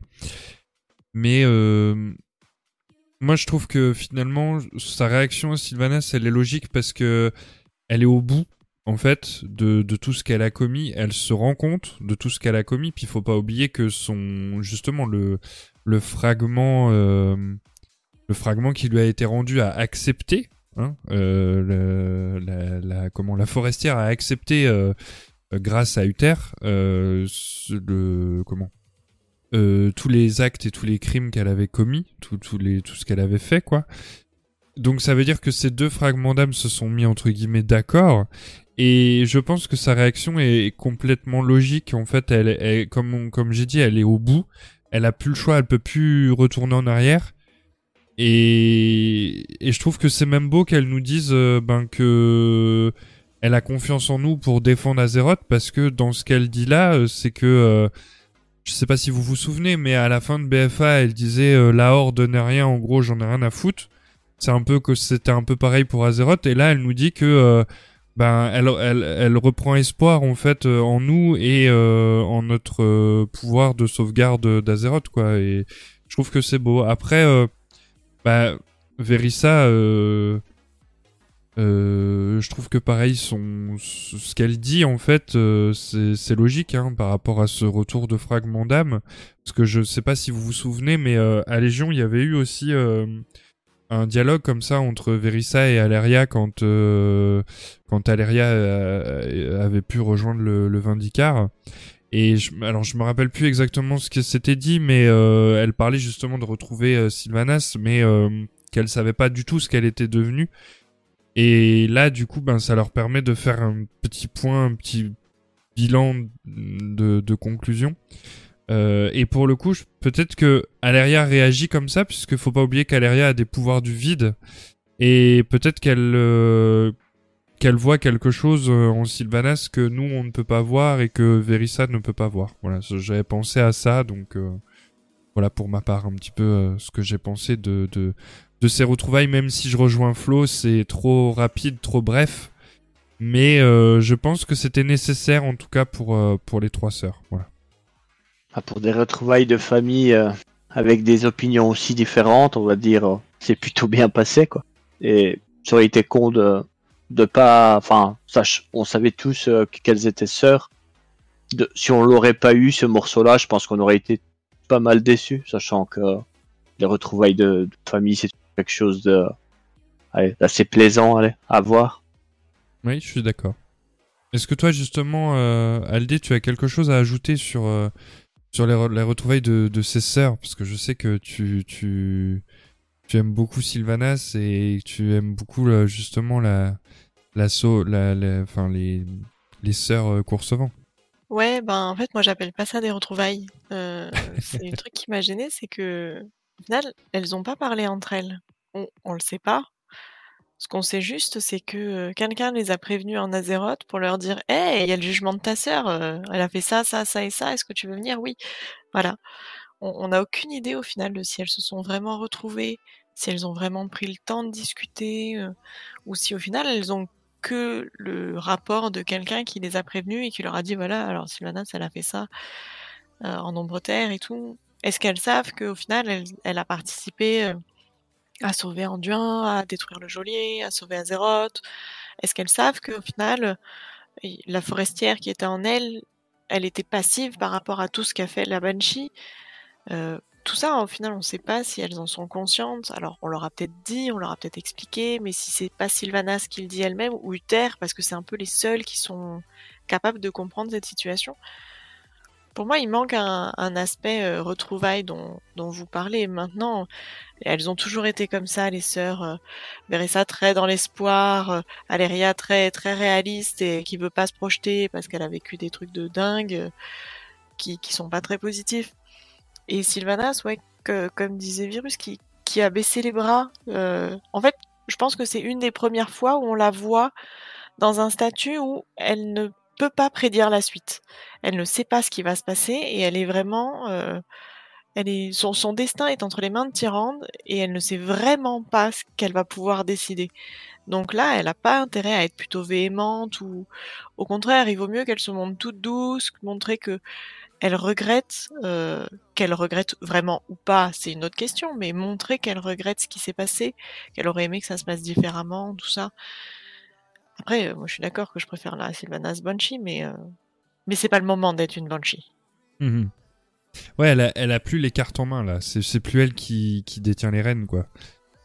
Là, c'est clairement Tyrande qui, qui a pris sa place quoi. Mais euh, d'ailleurs, c'est intéressant parce que c'est vrai que je viens de relire le dialogue de, de Verissa. Et qui l'a prévenu? Comment les, les informations sont arrivées en Azeroth? Et Ça peut être intéressant ça aussi de se poser la question. Et puis elle dit quand j'ai appris ce qu'il s'est passé ici, en Ombre Terre. Ben ouais, mais elle sait quoi? On sait pas au final. Oui, puis elle dit je suis venu, mais euh, euh, elle ne parle pas d'Al- d'Aleria. Donc, euh, c'est vrai que c'est. C'est intéressant de se dire, mais euh, en fait, tout ce qu'on fait en, en Ombre Terre, en bas, il le. Enfin, en bas, euh, sur Azeroth, il y a un porte-parole ou comment que c'est euh, Je sais pas, bon. Peut-être, tu vois, sur les, les panneaux des capitales, peut-être mis Ouais. dessus. C'est Baggy, petit- euh, il vient mettre l'info du jour tous les jours, là, comment que ça se passe Voilà. Après, c'est vrai que j'ai jamais vu le facteur passer, mettre des journaux dans les boîtes aux lettres. À Story, Mm. je sais pas trop comment fonctionne la presse ou le bouche à oreille ou comment ça va. Mais apparemment, on voit quand même qu'il qu'il y a des communications qui passent et des faits qui sont cités. Donc, il doit bien avoir un système qui permet de, de, se tenir à jour sur, euh, sur, sur les, situations qui se passent. C'est vrai que c'est pas vraiment détaillé. euh, on sait pas si s'ils ont parlé ensemble, s'ils sont croisés autre part avant ou enfin voilà. Cette information-là, on les a pas forcément. Oui, parce qu'il me semble pas qu'on ait de connaissances euh, eues en nombre terre qui soient retournées sur Azeroth. Enfin, J'ai pas le souvenir. Ah Et oui, puis, oui. ce qui paraît aussi totalement contradictoire, c'est que au début de Shadowlands, les, les congrégations entre elles ne savaient pas ce qui se passait chez les autres. Et là, euh, t'arrives à savoir ce qui se passe à Oribos depuis Azeroth. Enfin bref, c'est c'est assez, euh, c'est assez étrange. fort, hein. Après, Ouais. après c'est, ça peut être assez logique vu, vu qu'ils ont tous un ennemi commun. C'est toujours le même principe. Hein. Tu commences à partager des infos du moment que tu as un intérêt commun à faire quelque chose. Quoi. C'est, c'est le même dans notre monde. Si on n'a pas d'intérêt à partager une info avec quelqu'un, on, on la partagera pas. Quoi, tu vois. Mais ils auraient activé le compte Twitter. La connexion Ouais. est revenue. Le water, ça s'appelle. ouais, c'est ça, le water. Mm. Après, pour rappel, euh, on s'en était très fort étonnés tous. C'est au tout début, quand on est arrivé à Oribos, Bolvar nous a dit euh, Attendez, euh, on va appeler nos équipes de mages, on va les faire venir, et ils vont nous ouvrir un petit portail pour Hurlevent et pour Orgrimmar. Au final, euh, n'importe qui. Enfin, c'était pas juste pour nous, c'était. Tout le monde savait que ce portail était là, et en fait, tout le monde pouvait venir. Maintenant, est-ce que quelqu'un l'a vraiment fait, à part nous Je suis pas persuadée. Peut-être Cathy siffle le timbre, puisque nous la retrouvons à Tazavesh. Ah ouais. C'est que... Puis Verissa, du coup. Et maintenant, voilà, maintenant on a plein d'autres personnages, parce que Lortemar, euh, en Oui. théorie, il a rien à faire là. euh, tous les Kaliamenetil, bon, ils sont déjà arrivés avant, mais Talia, elle est arrivée par ce portail. Elle n'est pas arrivée par, euh, par l'antre. en fait. Ouais, c'est c'est peut-être le c'est peut-être le, le comment le euh, le conseil de guerre qui a prévenu euh, Verissa et de ceux qui sont restés euh, sur sur Azeroth. Donc ouais. Ouais, c'est vrai, c'est mais en tout cas, on retrouve tous ceux du début de Shadowlands qui sont là au procès euh, de de Sylvanas, c'est-à-dire que quand on était sur la plateforme à ICC en haut, qu'on partait, Lord Temar était là, Jen était là, euh, enfin je sais plus, mais il y avait tout, il y avait pratiquement tous les dirigeants de la Horde, il y avait pratiquement tous les dirigeants de l'Alliance, euh, ben sauf Anduin, je crois, parce qu'ils étaient déjà part... ils étaient déjà prisonniers. Mais voilà, donc c'est intéressant aussi de soulever ce, ce point-là. Mais c'est vrai que cette histoire de communication, parce que c'est quand même une réalité, hein, c'est pas la même chose. euh, déjà, moi je trouvais ça fort de pouvoir ouvrir des portails entre deux réalités. Mais alors là, que les infos passent, euh, c'est encore plus plus ouf. Bon, on va peut-être prendre la suite parce que mine de rien, le, le, le, le, temps s'écoule et le temps est précieux. Et bien parmi les autres personnages qui sont présents et qui se permettent de nous parler, il y a aussi Maiev Chantelombre qui est passablement agacé. Vous croyez vraiment que justice est faite? Vous trouvez normal que Sylvanas soit épargné après avoir massacré tant d'innocents? Il fut un temps où, aveuglé par la rage, j'ai retourné ma lame contre mon propre peuple. Quant à ma chère camarade Syra, elle aussi a accablé les siens de sa haine après avoir été transformée en morte vivante. L'une comme l'autre, nous méritons la mort. Et pourtant, on m'a donné une chance de réparer les dégâts que j'avais causés. Non pas pour assurer mon salut, mais pour ceux à qui j'avais fait du tort. Je prie pour que Syra ait elle aussi une chance de se racheter. En ce qui concerne Sylvanas, j'ignore ce qu'on appelle la véritable justice, mais il semble que c'est de bonne guerre. Nous avons aussi une Chandris Pennelune qui est revancharde. Les cales d'oreilles, ceux qui ont brûlé, comme ceux qui ont survécu, attendent ce moment depuis longtemps. Que la Banshee réponde enfin de ses crimes. Ils sont nombreux à avoir réclamé sa tête, et certains n'en pas. Pour autant, Sylvanas a raison. Une condamnation à mort serait trop clémente. Et si elle peut arracher des âmes au tourment de l'antre, sa pénitence vaudra bien mieux qu'une exécution expéditive. Et donc nous avons Tyrande Murmevant accompagné de Doritur, son compagnon oiseau blanc, qui fait un Doritour, pardon, qui fait un, un point sur sa vision de la situation. La Banshee a laissé une plaie béante dans l'âme de mon peuple. Elle a mis notre foyer à feu et à sang, et a envoyé d'innombrables cales d'oreilles dans l'antre. Quelle que soit la sentence de l'arbitre, jamais nous ne serons quittes. Rien de ce qu'il puisse dire ou faire ne sera suffisant. Et à ce moment-là, nous avons la possibilité euh, de dire à Tyrande que nous, sommes prêts à assister à, son jugement. Mais juste avant de lancer la cinématique, euh, ici on a, on qui parle de donner une chance, de réparer, alors que Chandris, elle est plus pour la peine de mort, tandis que Tyrande nous assène que rien ne fera qu'elles seront quittes. Les opinions sont vraiment différentes. Les paroles de, de Tyrande sont vraiment très dures envers Sylvanas, et c'est sa seule juge au final. Pensez-vous qu'elle sera vraiment la personne la plus apte à choisir une peine la plus juste? Comme on dit très souvent, ceux qui ont vécu le pire euh, donnent euh, très souvent un acte, une, peine euh, juste, on va dire. Ça dépend des, choses commises, mais moi je pense que Tyrande, elle est faite pour ça. Elle en a pris plein la figure, enfin plein la figure par rapport à Sylvanas qui a cramé son arbre. On va le rappeler encore une fois. Et moi, je pense que oui, oui, oui, elle, elle en est bien, bien capable. Elle sait faire par des choses, comme j'ai dit tout à l'heure. Pour moi, même si bon, Maiev c'est différent, c'est une gardienne. Elle a le, elle n'a pas vécu ça elle-même vu qu'elle était euh, un peu plus loin de l'histoire. Euh, en, elle était en pleine dedans avec euh, Tyrande. Mais moi, je pense, oui, oui, je, Tyrande euh, va assumer. Elle va savoir jauger ce qu'il y a à faire. Elle, est, elle, a été sur les épaules depuis que Elune est partie. Et il n'y a que ça, je pense que ça va bien se passer. J'ai j'ai quand même un doute après. euh, C'est vrai que hmm, Sylvanas a, un peu détruit le, monde de, de Tyrande avec toutes les âmes qu'elle a envoyées dans l'antre avec l'incendie. Mais après, en même temps, euh, il y a eu un, un juste retour, euh, pas forcément proportionné, mais quand euh, Tyrande était sous l'influence des lunes, avec l'exécution de, de Nathanos, on n'a toujours pas de nouvelles.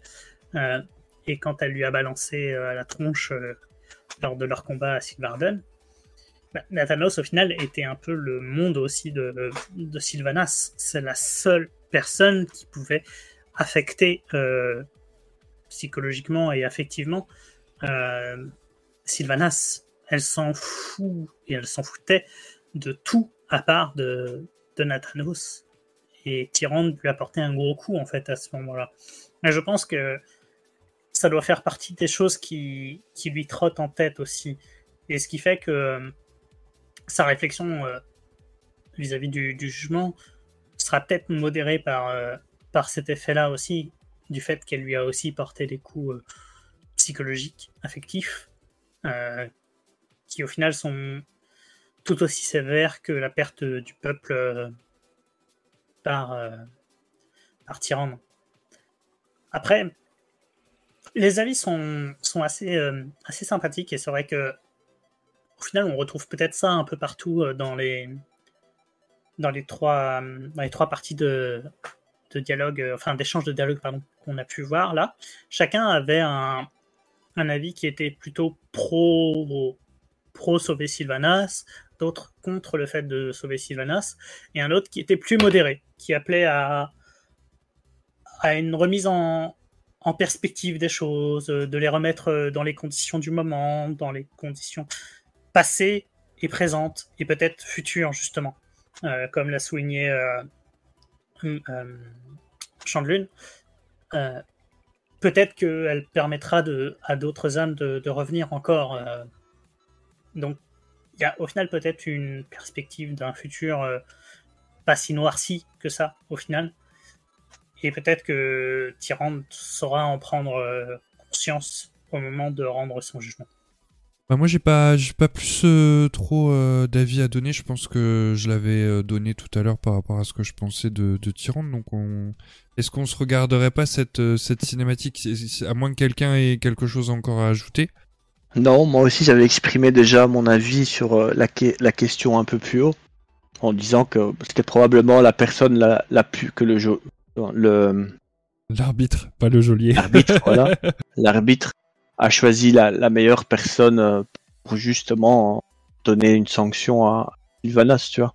Et comme elle ne peut pas le vraiment le pardonner, bah, je suppose que c'est ça qui fera que- qu'elle choisisse la, la meilleure, tu vois. Mm. Je suppose Ok. que la- soit l'un, soit, soit l'autre, au- aucune des deux va lui convenir, donc elle devra trouver un juste milieu en quelque sorte. Du coup, est-ce que vous êtes prêt à découvrir euh, un petit peu euh, ben quelle va être la sentence de de, de Sylvanas Est-ce que est-ce qu'on lance cette cinématique? On veut savoir. Bon bah allez, c'est parti, je lance la cinématique. L'entrée là, sous nos pieds. C'est un sort cruel auquel vous avez livré mains innocents. Et c'est là que commencera votre pénitence. Toutes ces âmes perdues, trahies ou condamnées, vous les retrouverez et les renverrez à l'arbitre qui les jugera avec la compassion qu'elles méritent. Vous travaillerez sans relâche sous l'œil vigilant de Doritour. Écumerez jusqu'au plus sombre recoin, jusqu'à ce que toutes soient libres et qu'il ne reste plus que vous. C'est ainsi que vous contribuerez à la renaissance de vos victimes et de mon peuple. Je n'y manquerai pas. Je m'y engage. Andu Falador, mon vieil ami. Surveille-la bien.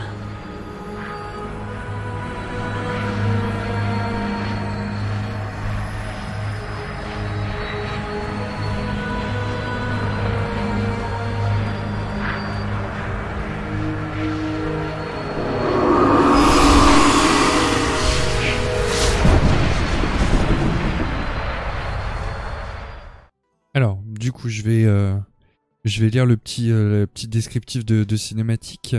Donc, euh, Tyrande annonce sa sentence et condamne Sylvanas à sauver toutes les âmes qu'elle a envoyées dans, qu'elle a dans l'antre. Tyrande souhaite leur permettre de passer devant l'arbitre pour qu'elles reçoivent le jugement juste qu'elles méritent. Tyrande place Sylvanas sous la surveillance de Doritour, sa chouette des gardiennes. La Banshee accepte son jugement, saute dans l'antre et disparaît dans le vortex d'âme. Et à la fin de tout ça, Tyrande nous remercie de la justice pour Teldrassil et pour la paix des cales d'oreilles. La pénitence de la Banshee sauvera bien des âmes en perdition.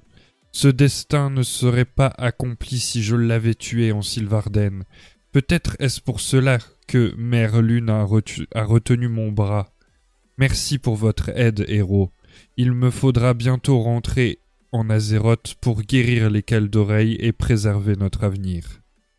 On a l'occasion aussi de d'écouter Veressa et Aleria qui ont quelque chose à nous dire.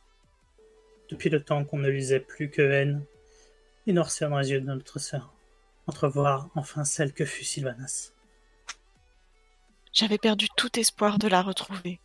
Je suis heureuse d'avoir pu lui parler, Veressa. Dommage que les retrouvailles aient été si courtes. Gardons espoir.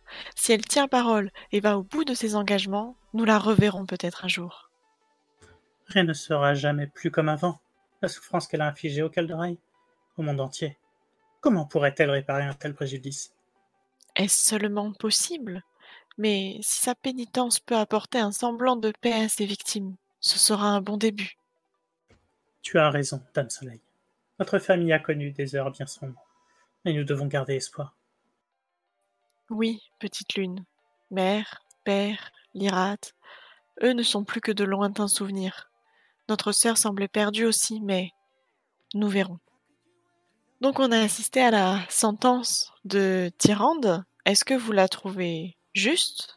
Et est-ce que, comme euh, ses sœurs avaient l'air de le dire, vous trouvez que ce sera suffisant pour euh, racheter euh, Sylvanas auprès de tous ceux qui la méprisent? Alors, moi je pense que Tyrande ne sera jamais satisfaite par rapport à ça, vu qu'elle l'a dit plusieurs fois, comme quoi ce n'est juste une petite goutte d'eau dans un océan. Mais on est juste. euh, je trouve que la, sentence, la punition est bonne, vu qu'elle doit se racheter, donc toutes les âmes, direction l'arbitre.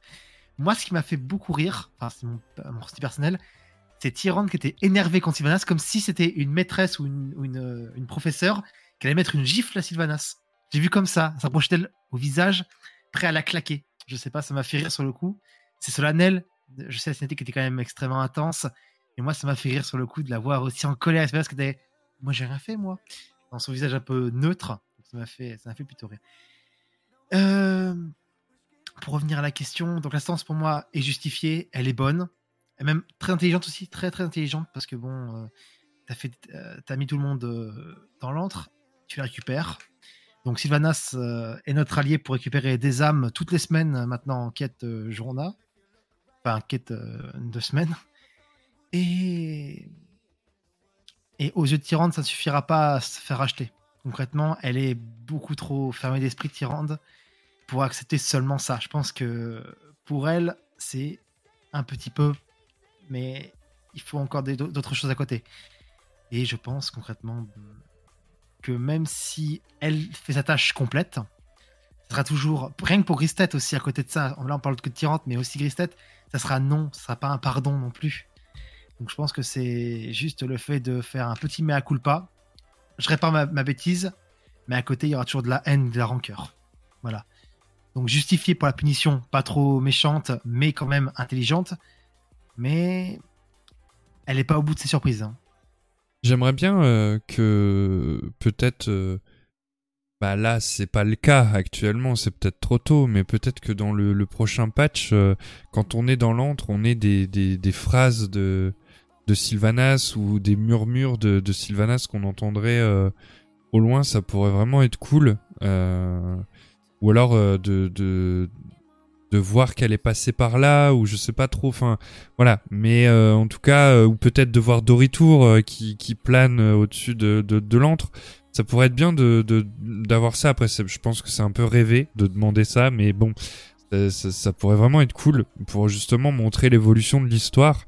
Et euh, surtout, ben, j'attends beaucoup de Blizzard. euh, moi, c'est que le flux d'âme arrête de tomber vers l'antre parce que maintenant qu'il y a un arbitre, euh, enfin, ça devrait plus être le cas. Voilà, c'était un peu le, petit aparté de ce que j'attendais beaucoup pour euh, pour la suite euh, du, du, du prochain patch, en tout cas euh, en, en attente graphique et en attente, on va dire, un peu de dialogue dans, dans les différentes zones. Je sais pas si on, on peut euh, revenir un petit peu sur euh, l'échange qu'il y a eu entre euh, euh, Aleria et, Verissa, mais par rapport au, dialogue qu'on avait eu juste avant la cinématique, là j'ai l'impression que les rôles se sont inversés. Aleria a pris la place de Verissa et Verissa a pris la place d'Aleria. J'ai l'impression qu'Aleria elle est là pour apaiser sa sœur, enfin plus pour apaiser ou en tout cas redonner espoir à, Verissa. Euh, j'ai trouvé ça euh, vraiment euh, j'ai trouvé ça vraiment euh, étrange mais en même temps euh, beau de la part de d'Aleria de, de de soutenir comme ça sa sœur. Et dans la cinématique euh, on voit euh, euh, la déception sur le visage de, de Verissa. Et par contre moi j'ai trouvé qu'il y avait de la haine dans le visage de d'Aleria. Alors je sais pas si vous avez retenu ça aussi. Et c'est vrai que ce que tu disais Flo ce petit jeu entre enfin jeu entre guillemets mais on a l'impression que c'est euh, maman qui gronde l'enfant quoi. Et c'est vrai que c'est on a l'impression qu'elle va la bouffer même Tyrande. Mais euh, après euh, je pense que c'est aussi pour montrer aux joueurs que Tyrande elle est pas juste mielleuse comme on a pu la voir à Légion ou ou Malfurion mon amour. Enfin voilà je pense que le fait qu'elle ait fait ce, ce rituel de la guerrière de la nuit, ça l'a aussi euh, transformé Tyrande. Et je pense que c'est un peu ça que voulait montrer, euh, en tout cas Blizzard, pour, euh, pour l'évolution du, du personnage de Tyrande. Après, euh, est-ce qu'elle va à sa perte Elle l'allait, elle, elle, oui, elle y allait quand, quand elle était sous le rituel. Mais je pense que maintenant, elle va pouvoir peser aussi un peu le pour et le contre. Et on voit bien que sa réflexion justement euh, euh, dit que bah en fait euh, heureusement qu'Elune a retenu mon bras pour euh, pas tuer Sylvanas parce que sinon jamais elle aurait pu faire ce que je vais lui ce que je lui demande de faire là pour justement euh, sauver euh, sauver son peuple quoi. Ouais, je suis, je suis assez, assez d'accord. Après, moi, j'ai, été agréablement surpris en fait euh, par la cinématique et la tournure euh, que ça a donné justement sur euh, ce rendu de, de jugement. Euh, et et j'ai trouvé ça à la fois euh, heureux et triste euh, parce que, ben, comme tu le disais, il y avait la déception derrière au niveau des sœurs.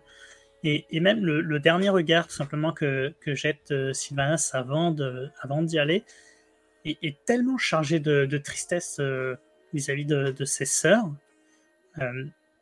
Parce que je pense qu'elle s'attendait à, quelque chose de plus, de plus radical venant de, de Tyrande. Et, et où ça, ça ne ferait pas une souffrance trop longue pour, euh, pour ses sœurs, en fait. Euh, où le, là, au final, elle, se rend compte que l'éloignement sera plus dur que toute autre sentence qu'elle aurait pu avoir vis-à-vis de, de Tyrande. Et après, je suis assez d'accord avec euh, ce que tu as dit aussi sur l'inversion des rôles en fait entre les deux sœurs. Et, c'est un bon twist en fait. Scénaristiquement, je trouve ça vraiment intéressant euh, que celle qui avait le plus peur euh, devient euh, celle qui, qui rassure et, et que celle qui était plus ou moins neutre au final est la plus sensible des deux à, à la tournure des événements. Donc non, vraiment, voilà, j'ai vraiment beaucoup adoré et au final, le jugement de, de Tyrande était plus juste que ce qu'on pouvait s'attendre. en fait. Pour moi, c'est le même. Honnêtement, je trouve que ce jugement, c'est plus chiant que la mort. Elle lui file même son piaf pour surveiller qu'est-ce qu'elle va faire. Vous vous rendez compte, elle doit récupérer tous les âmes pendant que le piaf y regarde. Et, et, et bon, et des âmes, c'est pas qu'est-ce qui va manquer, quoi, vu le nombre euh, de morts que ça a créé. Donc, euh, comme quoi, euh, il y a pire que la mort. Après, pour, les liens familiaux, hein, c'est toujours le même principe. hein. Rien n'est plus fort que les liens familiaux. hein. C'est ça qu'elle regarde euh, avant de sauter. Donc oui, nous on trouvait vraiment un jugement bien adapté à sa situation. c'est une vraie peine.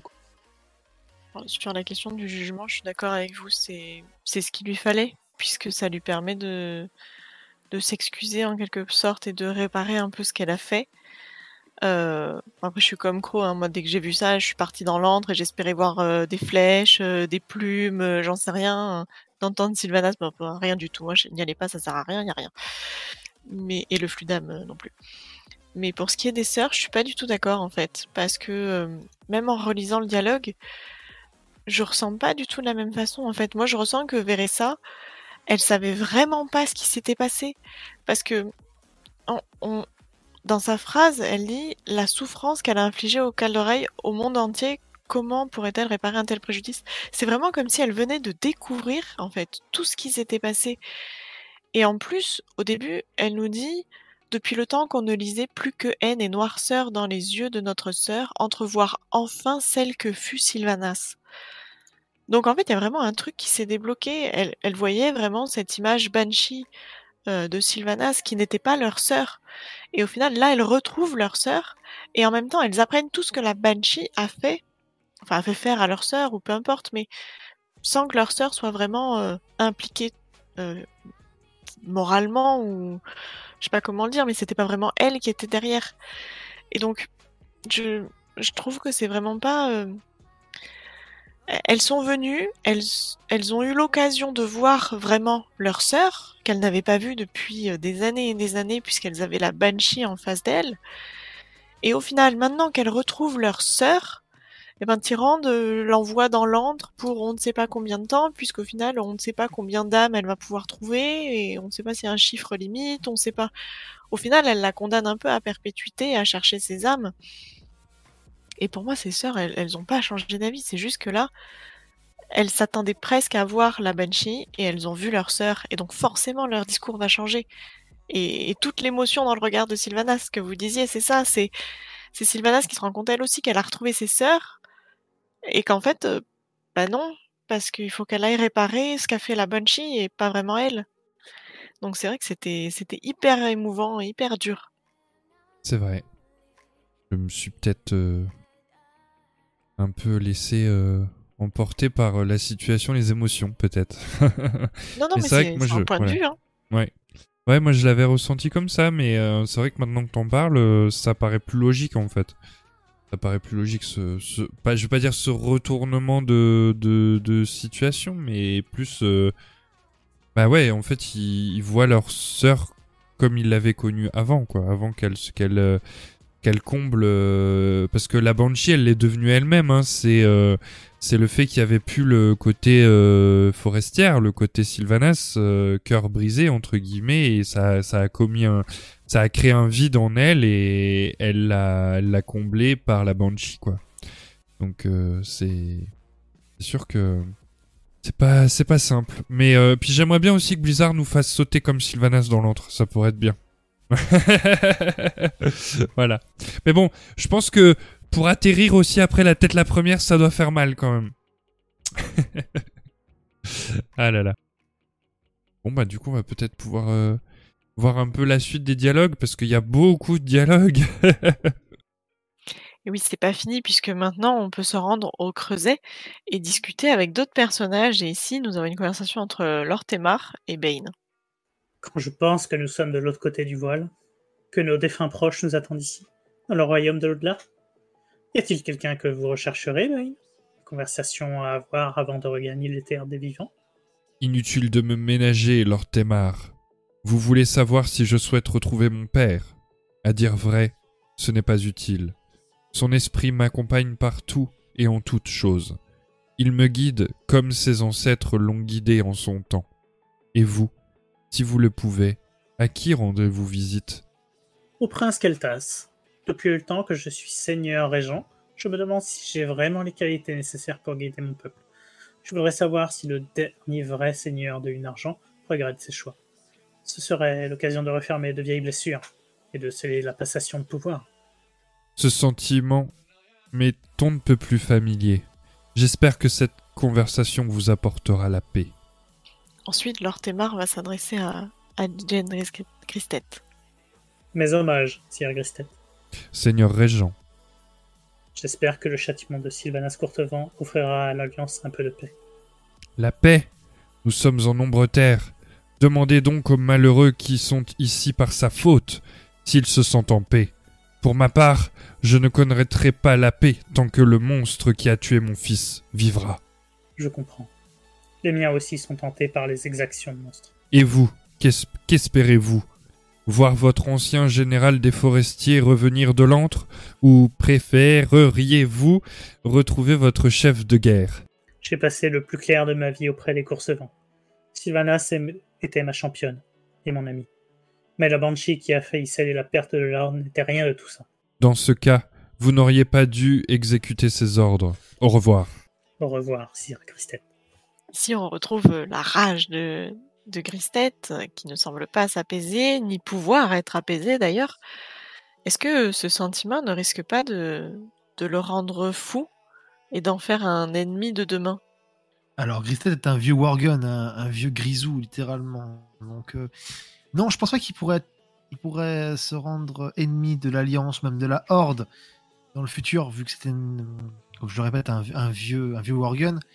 Après, il reste quand même dangereux. Mais je pense que s'il revoit Sylvana, je pense qu'il peut, il peut vriller très rapidement. Et donc demander euh, littéralement vengeance ou se battre, euh, faire une sorte de Makora euh, version Worgen, version As. Mais non, il est surtout très aigri depuis ben, Légion, même, même avant, hein, quand son fils est décédé. Pour moi, euh, restera un vieux loup colérique. La, caricature littéralement de la vieille personne âgée, euh, comme on le voit dans Lao, dans d'autres films d'animation, etc. Toujours négatif, toujours euh, demande, demande des vengeances. Et on pourra pas le changer. C'est un vieux rat, un vieux rabougri, littéralement. Donc, non, non. Un de demain, non. Je ne pense pas. Même si, bon, ça traîne et que Gineas n'est pas encore à lui, vu que c'est encore euh, dans le lore, ça n'avance pas. Mais euh, Christet restera toujours un allié confortable de Anduin, Vryn. Il l'a promis à son père, à Varian, donc je pense qu'il ne trahira pas la confiance euh, d'Evryn. Il restera toujours loyal à l'Alliance, mais aura toujours beaucoup de remords envers Sylvanas et lui, lui, vaut, pardon, une haine immense tout au long de sa vie.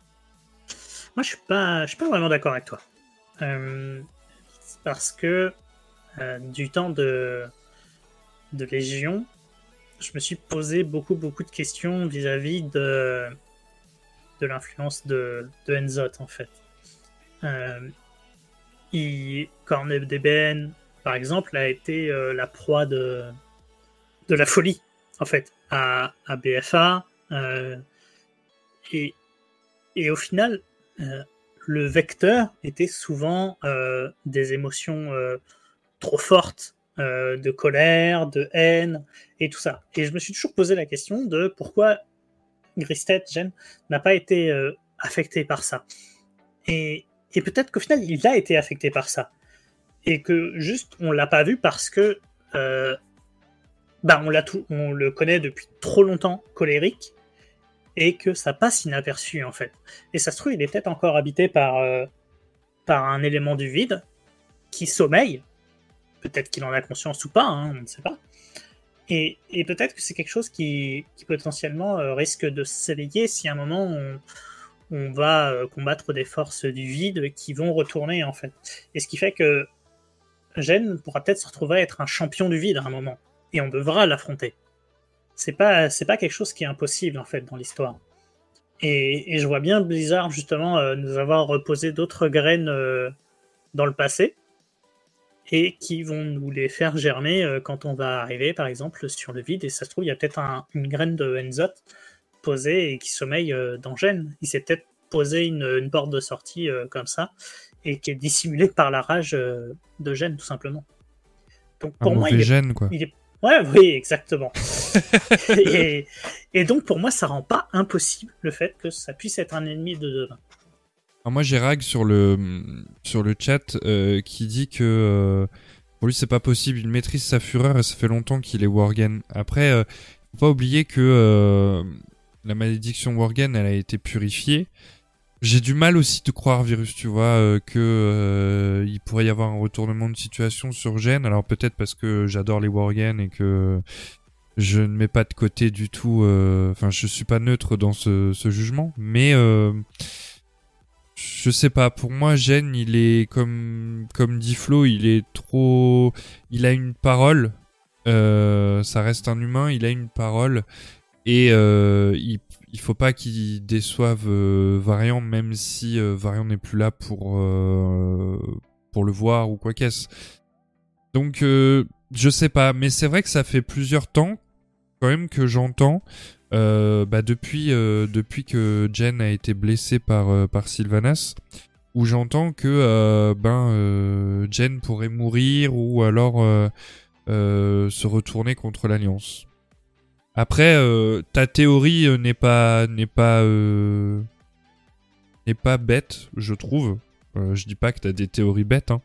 mais euh, non, ouais, je Elle se tient. On va dire qu'elle se tient. elle, voilà, c'est ça, elle se tient. Euh, mais après, voilà, comme on dit, c'est euh, ça reste le personnage de Jen et je, enfin, je, pour moi, je pense pas qu'il y ait de, de mauvais côté derrière ça. Après, euh, pour moi, c'est son, c'est sa personnalité. Euh, mais peut-être que je ferme les yeux et que j'ai pas envie d'y croire. Voilà. Donc après, alors Rag dit, il n'y aura pas de retournement quand on connaît les Worgen. On sait qu'une fois le rituel passé, ils savent parfaitement se maîtriser. Euh, de plus, au contact d'Anduin, il s'est grandement apaisé. Il a la colère envers Sylvanas, mais euh, il ne fera pas plus. C'est vrai que Sylvanas l'a beaucoup, euh, l'a, beaucoup touché, hein, l'a beaucoup, comment dire, l'a beaucoup affaibli et l'a beaucoup torturé, Jen. Donc, pour moi, ça, sa rage envers Sylvanas, elle est, elle est compréhensible et je comprends aussi que euh, pour Jen, il n'y aura pas de justice tant que euh, tant qu'il aura tant qu'elle sera pas euh, morte quoi. Et Tyrande le voit autrement. Donc non, je je sais pas. Je moi je Moi- moi j'y crois pas à ce à ce retournement de, de situation sur Jen, mais peut-être parce que comme je dis, j'ai pas envie de de perdre Jen, voilà. Moi, je pense que lui, la justice, il en a rien à faire, tu vois. Tout ce qu'il veut, c'est la vengeance, tu vois. Au début, il était concentré sur la horde, comme euh, la Banshee était la, la chef. Et là, maintenant, c'est directement sur elle, même malgré que c'est plus une Banshee. Donc, je pense que par vengeance, il serait prêt à, à trahir euh, son, ses serments. Juste par vengeance. Est-ce que de tuer la Banshee, c'est trahir ses serments Son serment, ça a été de protéger Anduin. En quoi Ah oui. euh, tuer la Banshee, c'est euh, c'est faillir à son serment. Après, moi, ce que je trouve aussi euh, complètement débile et, et con, hein, pardon, mais euh, c'est que Jen ne sait toujours pas pourquoi Sylvanas a agi comme ça sur le rivage brisé. Et ça, ça me les brise parce que elle a pas pu lui dire. Et non, mais c'est vrai, elle, elle a pas pu lui dire, il est pas au courant, et je pense qu'il le verrait autrement, en fait, si il était au courant de le pourquoi du comment, en fait. Voilà. Après, c'est vrai que, que Gristet est un vieux loup, comme vous l'avez dit. Je pense pas qu'il se laisse euh, avoir. Et puis, de toute façon, Sylvanas n'est plus vraiment disponible puisqu'elle est dans l'antre. Mais à, sombrer dans une folie, euh, bon, personnellement, j'y crois pas. Mais je crois pas non plus à une théorie d'un grand méchant. Ceci dit, il peut, il peut briller un peu comme Maiev l'a eu fait avec euh, sa quête euh, euh, de, de, de tuer Illidan, Illidan, ou en tout cas de, de l'enfermer. Et elle, enfin, je pense que Gristet peut clairement essayer de, de la poursuivre, d'aller dans l'antre pour aller la surveiller, voir si elle essaye pas de, de, de faire un plan pour s'en sortir ou j'en sais rien. Mais par pur euh, esprit de, pas de vengeance, mais vraiment de s'assurer qu'elle purge vraiment sa peine, vraiment à la Maiev avec Illidan. C'est la seule solution que je vois euh, pour, pour euh, Gristet. Alors, Rag dit euh, Il ne le fera pas, c'est mal connaître Jen. Il est colérique et totalement un Worgen, mais il n'a qu'une parole. Ça serait changer complètement le caractère du personnage s'il cherchait à se venger. Ce n'est pas un pleu-pleu débile, c'est un roi quand même. Oui, dans mon esprit, il n'y a pas de vengeance. C'est vraiment plus le fait de, de devenir le gardien, de, de surveiller que Sylvanas ne, ne faillisse pas à, sa peine, quoi. Et je trouve d'ailleurs, tu vois, que euh, ça aurait pu être un beau, euh, pas pas un hommage, mais je sais pas, euh, un, un beau rappel, parce qu'on se souvient que au début de l'extension, Tyrande elle saute dans dans le rituel pour pour aller rejoindre Sylvanas. Et là, ça aurait pu être bien que Jen aussi euh, fasse la même et suive euh, Sylvanas dans l'antre. Mais bon, le problème c'est qu'après il pourra plus protéger Anduin, donc. euh, Mais bon, c'est vrai que ça aurait pu être, ça aurait pu être un beau geste aussi de la part de, de la part de Jen pour rendre un peu l'appareil Tyrande. D'après la guilde des maçons, ils vont agrandir les trottoirs pour éviter qu'ils se croisent. ok, d'accord. Est-ce qu'on prendrait la... Est-ce que tout le monde a, a réagi par rapport à cette question? Où il, y a, où il y a encore des choses à dire? Non, moi j'ai tout. Alors, euh, il y a juste Rak qui a rajouté euh, ça, oui, il serait capable de faire ce que dit Aldé, mais il a plus important à faire en restant à Hurlevent. Ce qui est vrai, il a prêté serment. Voilà. En tout cas, on a aussi euh, l'occasion d'avoir d'autres euh, discussions avec Gestet, mais cette fois en compagnie du roi Anduinvrin. Si vous saviez comme je suis soulagé de vous voir sain et sauf, sire. Même après les récits de Jaina, je peine à imaginer les horreurs que vous avez endurées. Par moments, j'ai cru que je ne, jamais je n'échapperais à l'emprise du geôlier, quand je pense à ce qu'il m'a fait faire. Vous, vous n'en êtes pas responsable. Ne vous infligez pas cette culpabilité. Je. J'aurais dû ou dû résister. Anduin Vryn, vous êtes l'homme le plus fort que je connaisse. Et quand vous regagnerez Hurlevent, c'est le royaume tout entier qui vous le dira. Je ne peux pas rentrer, Jen. Pas encore. Mais vos gens ont besoin. Turalion veillera sur l'Alliance en mon absence. Et je sais que vous prendrez soin des nôtres, cher vieux loup. Bien sûr, prenez le temps qu'il faudra. Et quand vous serez prêt, revenez-nous. Nous allons finalement nous adresser à l'arbitre Pélagos alors que Cléa est à nos côtés. Au début de mon service auprès des Kyriens, apprendre l'existence de l'antre m'a fendu le cœur. La vie mortelle est si courte. Les agissements commis à si petite échelle, si condamnables soient-ils, méritaient-ils vraiment des tourments éternels? Aspirante, je ne me posais pas ces questions. Je ne songeais qu'à mon devoir. Mais voir le triste sort du terre m'a appris qu'il n'y avait pas de justice dans l'antre. Plus aucune âme mortelle n'y sera précipitée. Toutes méritent une chance de se racheter. Les récents événements nous ont montré qu'une seule âme mortelle peut modifier le cours de l'éternité. C'est vrai, pour le meilleur comme pour le pire. En fin de compte, ce sont les mortels et leurs décisions qui ont décidé du sort de l'ombre terre.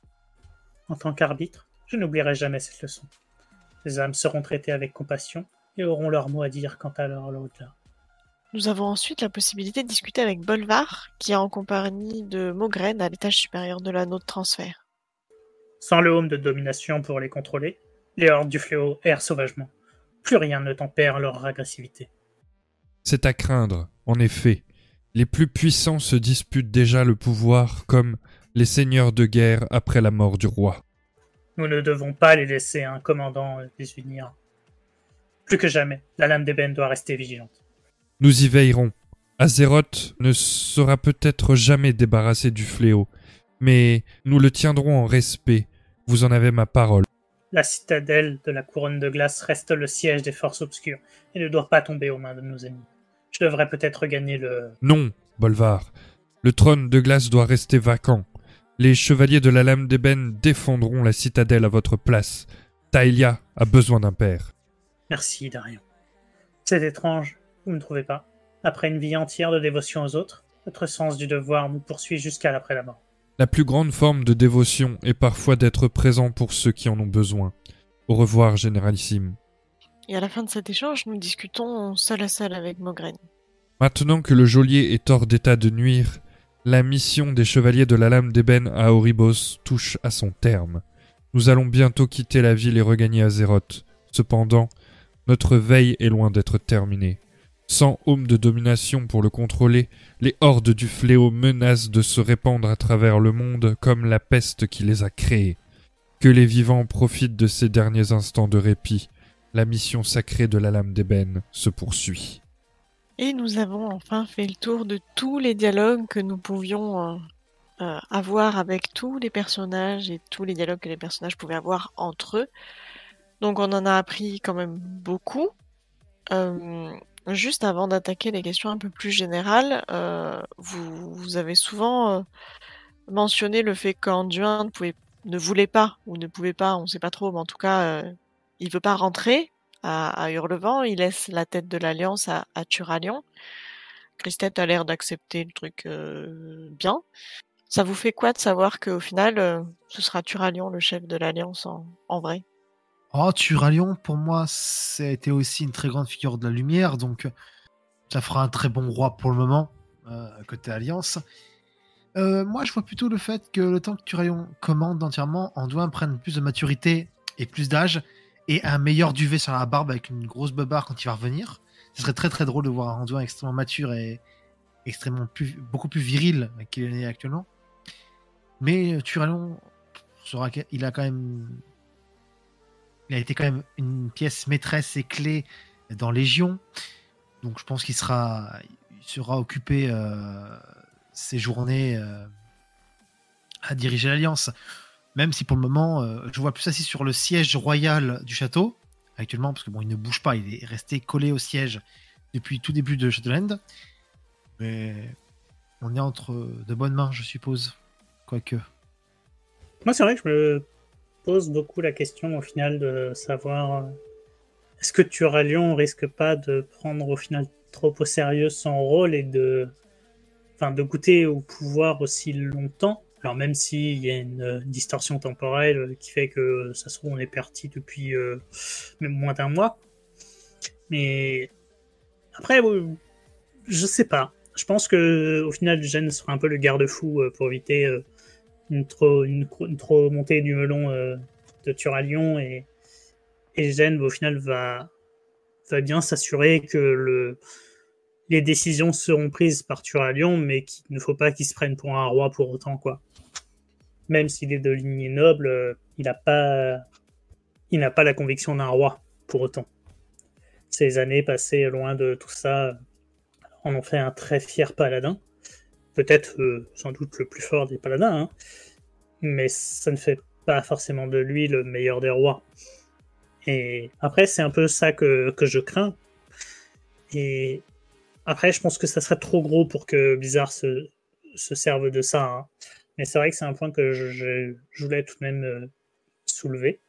Mais après, j'aime beaucoup l'idée et je suis assez d'accord avec toi sur le fait euh, de si Anduin reste dans l'Ambreterre avec la distorsion temporelle, au final, il va rester euh, quelques années, mais ça va faire que quelques mois et il va revenir, il va avoir la méga barbe, euh, un air badass et tout. euh, ça se trouve des, des cicatrices euh, qui vont lui donner euh, le charme viril qui lui manque actuellement à cause de son aspect trop juvénile.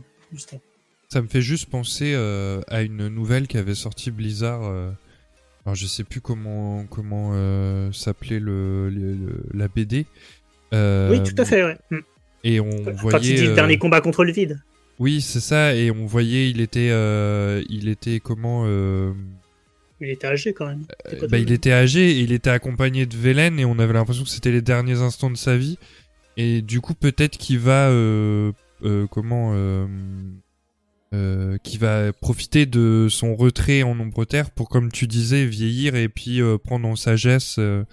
Alors, il vient de se passer un truc fou sur la chaîne. Il y a Mamoki TV qui vient de raid euh, la chaîne. Donc, euh, merci, euh, merci à vous tous. Bienvenue sur sur ma chaîne, mais aussi sur le podcast Au cœur d'Azeroth. Je ne sais pas si vous avez entendu parler de, de notre émission, mais voilà, on est sur la 33e émission et on est en train de parler de l'épilogue de de, de la campagne et de, de des secrets des fondateurs et de et de Shadowlands.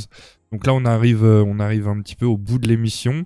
Euh, mais voilà, si euh, merci pour toutes les personnes qui follow la chaîne, c'est juste fou.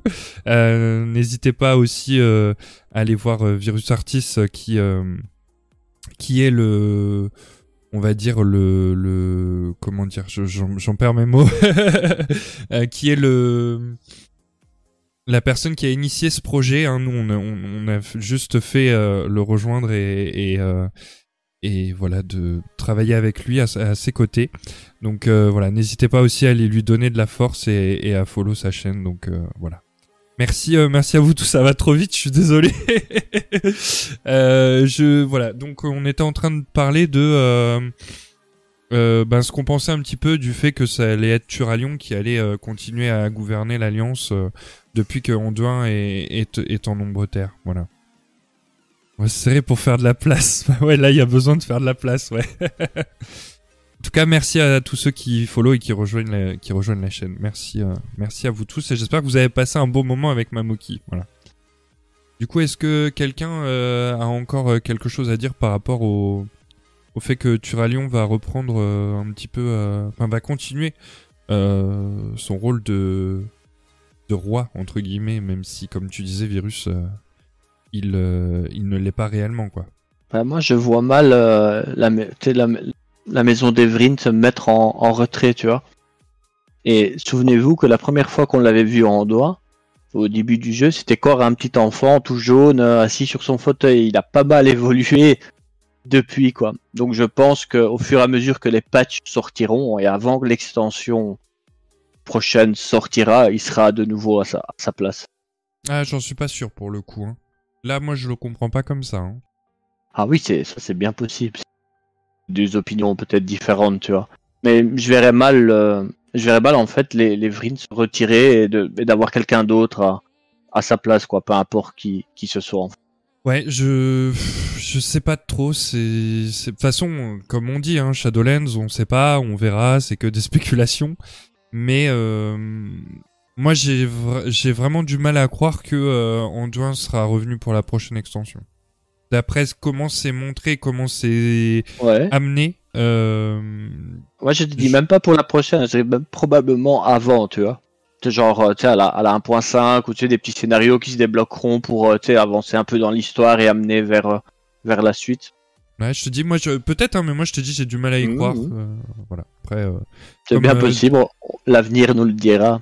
Mais bien sûr, et et comment euh, ce qu'on disait, c'est que personne n'a raison et tous les opinions et tous les avis sont entendables et euh, et je, je ne m'oppose pas à ce que tu dis, euh, Vampa, t'inquiète pas. hein, c'est juste euh, Ah oui, non, non. que de mon de mon point de vue, pour moi, euh, vu comment c'est amené, euh, ne sera pas là pour la prochaine extension, quoi. C'est bien possible aussi. Et toi, du coup, Aldé, qu'est-ce que tu penses un petit peu de de ce cher Turalion? Est-ce que tu as quelque chose à nous dire? Bah, je suis un peu partagée parce que Turalion, euh, comme, euh, comme dit euh, Thomas du 98-28 sur ton chat, c'est quand même le plus grand héros de l'Alliance. En tout cas, c'était, parce que c'était une période qui est lointaine maintenant. Mais il a passé du temps avec, avec Aléria, Aléria qui est quand même très liée au vide. Je j'ai un peu peur que ça tourne mal pour des raisons de DTA et compagnie. Euh, maintenant, je suis pas persuadée que Turalion soit vraiment euh, le seul aux, aux manettes. Comme euh, Gristet le dit, il va rentrer, il va, il va surveiller. Je doute pas que tous les autres vont rentrer aussi. Donc il va y avoir euh, la reformation en quelque sorte d'un conseil de guerre, même si c'est pas c'est pas comme ça qu'on l'appelle. Mais il sera pas vraiment le seul aux manettes. Donc je pense que même si même s'il se passe un truc et que Turalion tourne mal, ce sera pas euh, sera pas dramatique pour l'alliance quoi. Elle va s'en relever euh, sans sans aucun souci. Bah, est-ce que ça serait pas aussi un petit peu euh, le moment, tu vois, de un peu le tournant comme la Horde l'a vécu à la fin de Battle for Azeroth pour l'Alliance aussi de de créer, alors peut-être pas un conseil de guerre, mais en tout cas qu'il n'y ait plus vraiment un roi à sa tête et euh, que tous les dirigeants de l'Alliance aient leur place euh, pour euh, pour avoir les décisions et c'est peut-être un peu le moment aussi de casser un peu ça du côté Alliance. Alors après, c'est vrai que la Horde a beaucoup a beaucoup souffert ces dernières extensions, donc c'est peut-être aussi maintenant un petit peu à l'Alliance de de trinquer, on va dire, hein, pour égaliser un petit peu les choses. Il y a Thomas du 98-28 qui dit que après, si j'étais Anduin, euh, j'aurais pas choisi Turalion, mais plutôt Jen pour diriger l'Alliance. Bah, c'est ce qu'on disait un peu tout à l'heure. hein. En même temps, Jen, c'est un peu le mentor d'Anduin, donc euh, C'est vrai que ça paraît logique. Alors après, pourquoi Turalion Je ne me rappelle plus vraiment pourquoi ils avaient choisi Turalion. Il me semble qu'ils n'ont pas trop choisi parce que c'était au moment où Anduin venait de se faire Oui, enlever. c'est ça, oui. Sous les yeux de Mathias Shaw et, et de Gristet, ils se sont un peu dans la panique. Ils ont mis euh, Turalion là parce que lui, il voulait bien prendre la charge. Et puis, euh, et puis voilà. Mais encore une fois, il y a, tout le SI7 qui veille. Il y a Mathias Shaw qui a toujours été très présent dans les, décisions. Je pense que Jaina va revenir. euh, Tyrande va probablement rentrer aussi. On va peut-être avoir le retour de Malfu. Au final, euh, il y aura un, genre de, conseil de guerre, comme on l'a déjà vu plusieurs fois euh, dans les extensions précédentes, même s'il s'appelle pas conseil de guerre, on est d'accord côté Alliance. Les, décisions sont jamais prises uniquement par Anduin, donc euh, je pense pas que ça pose problème avec Turalion. Bah, en tout cas, pour le moment, on sait pas trop si euh, son gouvernement, entre guillemets, euh, a posé problème, puisque nous, on est en nombre terre. Donc je pense qu'on en, aura écho euh, quand, on, quand on reviendra, et du coup, je pense à la prochaine extension. Voilà. Euh, Thomas dit aussi, euh, Jens, c'est le, c'est le dernier roi de la première alliance. Il a connu les grandes guerres, il a de la bouteille. C'est vrai, c'est pas, c'est un peu comme, euh, comment il s'appelle, celui de, de Boralus là. Euh, Cyrus La Falaise, merci. Cyrus, voilà, c'est ça, c'est ça, c'est ça. J'a- J'avais le La Falaise, mais j'avais plus le, le prénom. Mais du coup, euh, voilà, je pense que euh, Turalion pourra euh, prendra bien sa place entre guillemets le temps que Anduin euh, tout, le- temps nécessaire qu'Anduin aura besoin. Et je pense qu'il y aura pas de problème euh, pour que, euh, enfin, dès qu'Anduin reviendra, je pense que Turalion lui laissera volontiers sa place. qu'il a toujours qu'il a toujours qu'il a toujours attendu à Hurlevent quoi voilà je, je, je viens d'attends je viens de revoir une question de Thomas et pourquoi Turalion Euh, car après son retour il a repris son poste comme chef des armées de l'Alliance le rôle de Bolvar à l'époque et donc dans son rôle il y a le remplacement du roi Oui, c'est tout à fait possible aussi. Hein. Ça faisait juste partie de ses missions. Mais oui, c'est vrai qu'on ne sait pas vraiment pourquoi ça a été Turalion. Euh... Peut-être parce que euh, il fallait qu'il se repose un peu, le pauvre, après tout ce qu'il a vécu avec euh, les démons et, euh, la lumière, justement, là, bah, l'armée de la lumière, justement. Je sais pas, peut-être. Peut-être. euh, parce que ça aurait pu très bien être Mathias Shaw, hein, ça aurait pu être. Mais non, je sais pas, ils ont dit Turalion. Est-ce que tu, tu, tu avais peut-être des questions pour terminer un petit peu cette, cette émission, euh, Aldé? Ouais, j'ai sélectionné trois questions euh, qu'on se pose tous et que je me dis ce serait intéressant d'avoir vos avis plus globalement sur la, la campagne en, en Zeres Mortis euh, et en Ombre Terre. Euh, Est-ce que vous avez des, des regrets de rencontres qui n'ont pas eu lieu? Ouais, oui. Euh, Nathanos. J'ai un très gros regret sur, euh, sur Nathanos. On l'a pas vu du tout. Et alors qu'il était pour moi un des éléments euh, importants du déclenchement de, de Shadowland. Et donc c'est une très grosse déception euh, à ce niveau-là. Après, euh, c'est vrai qu'il y a d'autres personnages un peu secondaires, comme je l'ai dit tout à l'heure, que j'aurais bien voulu revoir. Et qui, qui ont un petit peu manqué justement sur, sur des petites finalisations, des petits aboutissements de, de mini-histoires. Mais au final, ma plus grande déception, ça a vraiment été euh, le cas de, de Nathanos, parce que ben, instigation euh, vraiment de, de l'extension de, de Shadowland vis-à-vis de l'histoire de, de Sylvanas. Et ça a même été un élément de relance, en fait, par rapport à la vidéo euh, à Sylvanas du combat entre Tyrande et, Sylvanas. Et au final, on n'a pas de finalité du tout euh, sur cette histoire. Après, est-ce qu'on peut dire qu'on n'a pas vu Nathanos vu qu'il faisait partie du pré-patch de Shadowlands? C'est joué sur les mots, hein, je suis désolé, mais en tout cas, euh, il a quand même fait partie de l'extension de, Shadowlands. Euh, après, peut-être qu'on aurait pu le retrouver dans le Sanctum, ou peut-être tout simplement que dans nos expéditions, tu sais, contre le temps euh, à Tourment, on n'a peut-être pas fait attention. Peut-être qu'il y a des choses, je pense pas, mais c'est vrai que ça paraît, ça paraît gros quand même que Blizzard n'ait pas fait quelque chose pour Nathanos, alors que euh, c'est censé être euh, entre Sylvanas et Nathanos, ils sont hyper proches. c'est vrai que je, trouve qu'il manque quelque chose aussi par rapport à Nathanos, mais en même temps, euh, il manque, euh, il manque plein de choses dans Shadowlands. On a dit, il manque les tenants, les aboutissants. Il nous manque plein d'éléments pour pouvoir comprendre pourquoi ça se passe comme ça. Et au final, on fait une petite conclusion.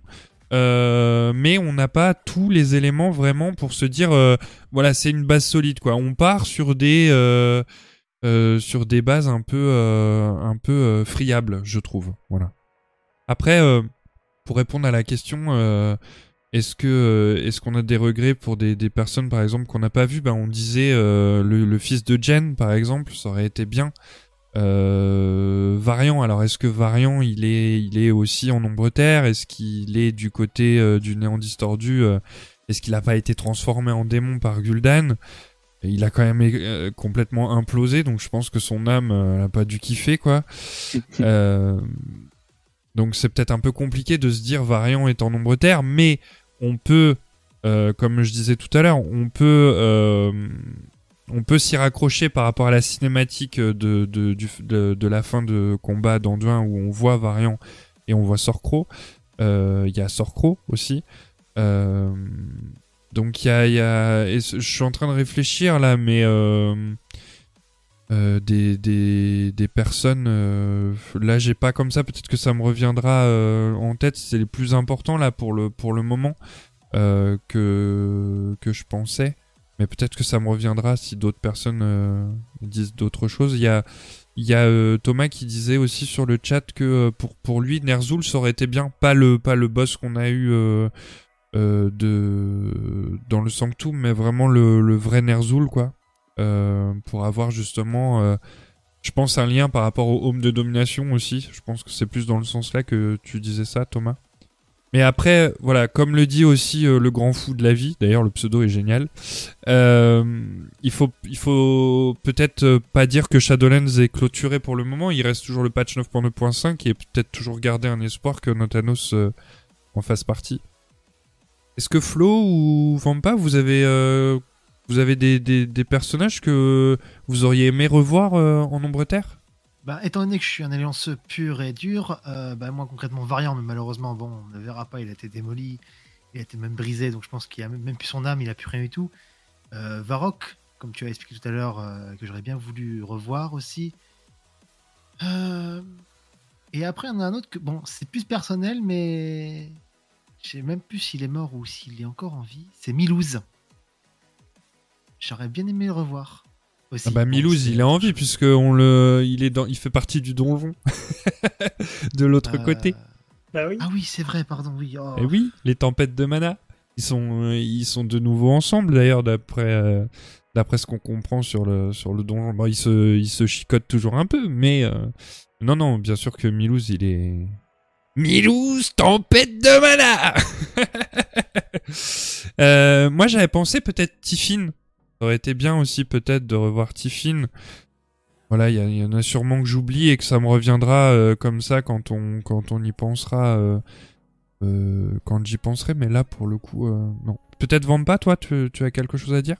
Bah, en théorie, tu pourrais trouver presque tout le monde là-bas, vu que c'est c'est là où tous les âmes vont. Mais bon, faut bien qu'ils certains, enfin, tu vois, qui servent peut-être d'intrigue ou qui ou qui on les croise pas. Enfin non, honnêtement, je trouve qu'on a vu pas mal de monde, pas mal de trucs. euh, Enfin, tu vois, c'est ok. Bon bah si c'est ok. Euh, Thomas dit Kern, mais c'est vrai que euh, c'est Lord Temar, je crois, qui avait dit ça aussi à Bane. Hein, euh, euh, S'il voudrait pas revoir son père, euh, donc après voilà, comme comme dit, il reste encore la 9.2.5 et peut-être que on a encore de belles surprises qui nous attendent. Voilà. Est-ce que du coup c'était la seule question LD ou ou il y en avait d'autres? Non, j'en ai d'autres pour vous, j'en ai toujours Ah plein. là là.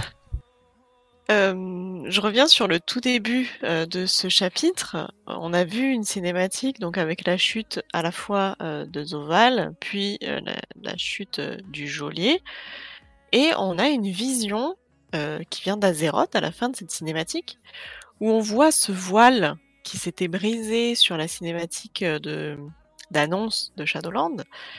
Là, euh, cette brèche se referme comme si euh, magie, on remet un coup de peinture, c'est fini. Comment vous l'expliqueriez? Par quel mécanisme le fait que la mort du geôlier pourrait réparer le ciel comme ça? De la même façon d'où est venue l'énergie d'Azeroth, propulsée directement par la. Qui est directement partie sur euh, l'ombre terre. Donc, moi, je pense que c'était un portail ouvert par le geôlier, littéralement, à son bon gré, même si à la base c'était ouvert par le home de domination par Sylvanas, mais maintenu euh, grand ouvert par le geôlier. Donc, moi, je pense une fois que la puissance amoindrie, euh, une fois la mort du geôlier est faite, et c'est assez refermé littéralement, il n'y a pas plus puissant que ça, à moins que ce soit une autre hypothèse. Hmm, Pour moi, je pense que c'est quelque chose qui est un peu proche de ce que tu dis. Euh, je pense que l'ouverture provoquée par euh, Sylvanas, en gros, c'est qu'elle a entrouvert une entaille et que ça a permis au geôlier de créer visible avec, euh, avec Azeroth via le, la, la citadelle de la- des couronnes. De, de créer quoi? On n'a pas compris. euh, un lien invisible. Un lien Ah, invisible ok. qui, au final, euh, s'engouffrait euh, comme euh, tu perces un truc et puis après tu tires pour, pour l'entrouvrir. Et en fait, ce lien était assuré par, par, la vie, en fait. C'était lié à l'énergie vitale, je pense, du, du geôlier. Peut-être par un, lien magique, justement, qui, qui reliait le, maintien à, la vie de, du geôlier.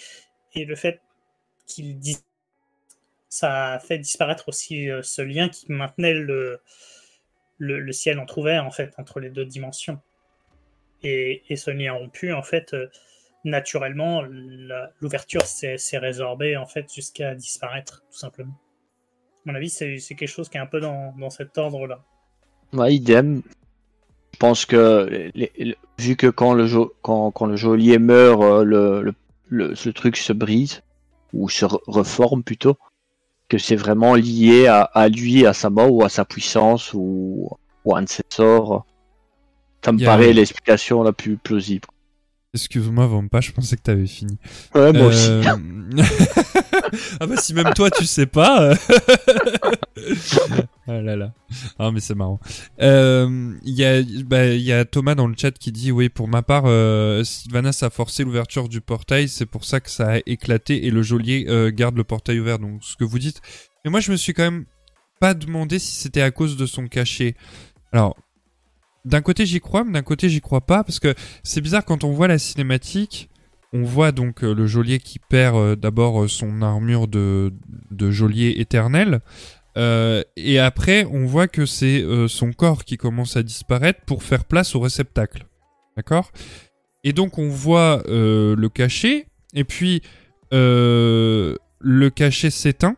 Et après, on nous montre cette euh, faille qui se, qui se reconstruit, enfin qui se re- referme, entre guillemets.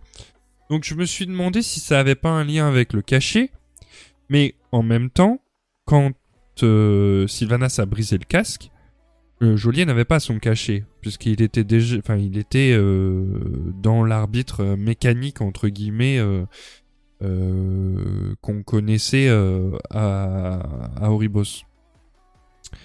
Donc je me suis demandé si ça avait pas un lien aussi en- par rapport au, euh, au créateur entre guillemets de, de, de- du, du home de domination puisque le comment? Le geôlier a volé les plans au Prima pour créer le home de domination. Euh, et donc du coup si le home de domination est brisé ça ça crée la faille. Et quand son créateur entre guillemets meurt ça referme la faille. Donc il y a plusieurs hypothèses.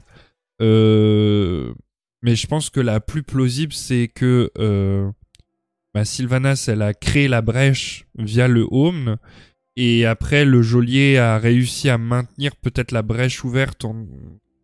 peut-être avec Tourment, ou je sais pas. Euh, mais bon, c'est vrai que... Et puis bah, peut-être vu que comme le geôlier n'est plus, ben, Tourment perd de... en puissance aussi, et peut-être que ce qui fait que ça, ça arrive à refermer la faille. Encore une fois, on sait pas.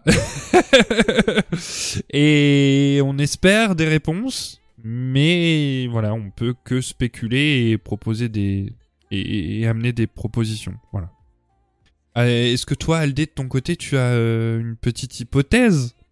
Là, franchement, euh, pour moi, c'est c'est du flou artistique. Euh, Il y avait clairement un pouvoir dans le homme qui a été libéré quand il a été brisé, ce qui a fait que, voilà, il y a eu peut-être une décharge d'énergie qui devait retourner dans l'ombre terre et qui, du coup, en passant le voile, l'a brisé. Ça me paraît très poétique comme version. Euh, après, euh, pourquoi quand le geôlier meurt, ça se referme? Parce que, effectivement, la seule explication, ce serait que c'est lui qui le maintenait ouvert. Maintenant, euh, c'est bizarre que ça n'ait pas frémi tout du long de l'expérience de Shadowlands où on, l'a quand même mis à mal. depuis qu'il y a l'arbitre, il n'a plus le flux d'anima. Donc en théorie, il serait moins puissant. Je, franchement, je, je ne sais pas. On ne sait pas. Ouais. L'éternel. euh, c'est toujours ce qu'on dit à chaque fois qu'on pose des problèmes ou qu'on essaye de, chercher un peu plus loin. Bah voilà, on sait pas trop. Euh. Alors Thomas dit aussi quand j'ai vu le home éclater et la lumière se libérer pour ouvrir le voile, je me suis dit que Ner'zhul était libre. Mais non, bah non, Ner'zhul était déjà plus dans le home, si je me trompe pas. Moi, j'avais pensé justement que c'était les âmes, peut-être, qui, étaient retenues dans le home, mais en même temps, les âmes sont pas retenues dans le home, sont retenues dans Deuil Givre. Alors, je sais pas, mais c'est vrai que quand euh, Sylvanas a éclaté le casque, il y a eu plein de petits trucs blancs qui sont partis, et ce qui fait que ça, a- ça a fragilisé le voile et que ça l'a fait éclater, et que c'est parti en, en, bah, comme si on, comme si un verre se brisait, quoi.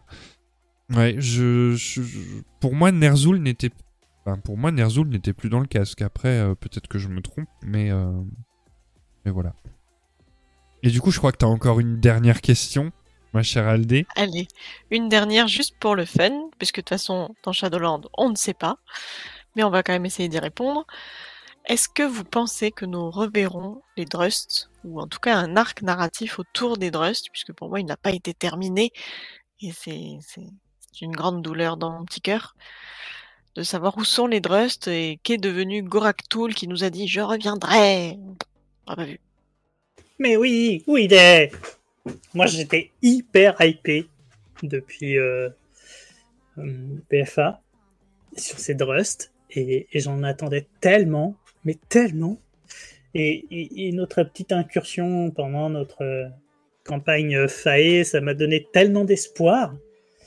Et, je suis au final hyper déçu parce que ben pas de pas de Korak pas de pas plus d'histoire euh, vis-à-vis des Drust. euh, et pour moi, c'est un manque euh, cruel, quoi. C'est vraiment, j'ai envie de, de voir un petit peu plus. Je trouve ça assez druidique, hein, justement, ce, ce lien au, au Drust et, et particulièrement à Gorak Tool. Et j'aimerais tellement qu'ils bah, qu'ils nous en disent plus, en fait, sur cette histoire, parce que c'est. Enfin, moi, je trouve euh, vraiment leur. euh, leur histoire euh, hyper hyper intéressante et, et il manque il manque ce petit truc quoi. Vraiment il manque ce petit truc. Je me souviens que t'avais eu une hypothèse, Virus. euh, euh, je crois que c'est quand on faisait la campagne, euh, donc ça remonte un peu. hein, C'était il y a au moins une vingtaine d'émissions, je pense. quand on a parlé de la campagne Quand des on Fire était Nation. jeune. Voilà, c'est ça. J'avais Euh, encore des cheveux à cette époque. Ah mince. Non c'est pas si vieux n'empêche. tu avais, tu avais dit euh, que Gorak, c'était peut-être un titre pour toi. Euh, et que euh, bah, il y avait plus enfin que en, en gros le, le titre Gorak c'était le titre suprême c'est ça je crois il me semble que tu avais euh, bien sûr bien sûr mais comme euh, on avait combattu une autre Gorak en fait dans Oui. la campagne. Bah oui, c'était Goraxar. Alors que à BFA, c'était Gorak Tool. Donc, est-ce que à chaque fois, il n'y a pas une un cycle qui se perpétue?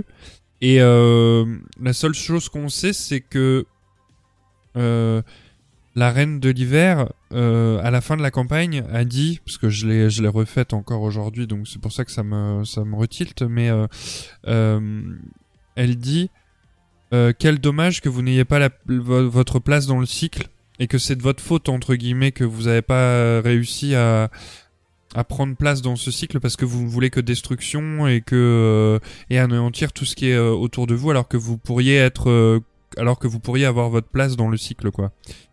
Euh, et elle les renvoie dans, ben, dans leur monde, là, on sait pas trop où. hein. D'ailleurs, ils volent euh, tout au-dessus de, au-dessus de nous, là.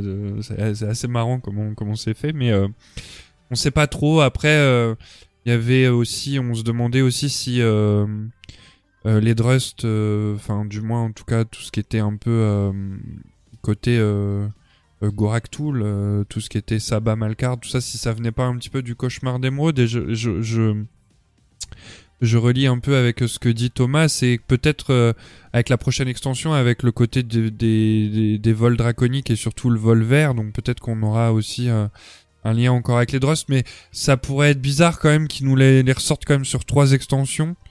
Euh, mais c'est vrai que moi déjà à BFA j'attendais un raid sur les sur les Drust.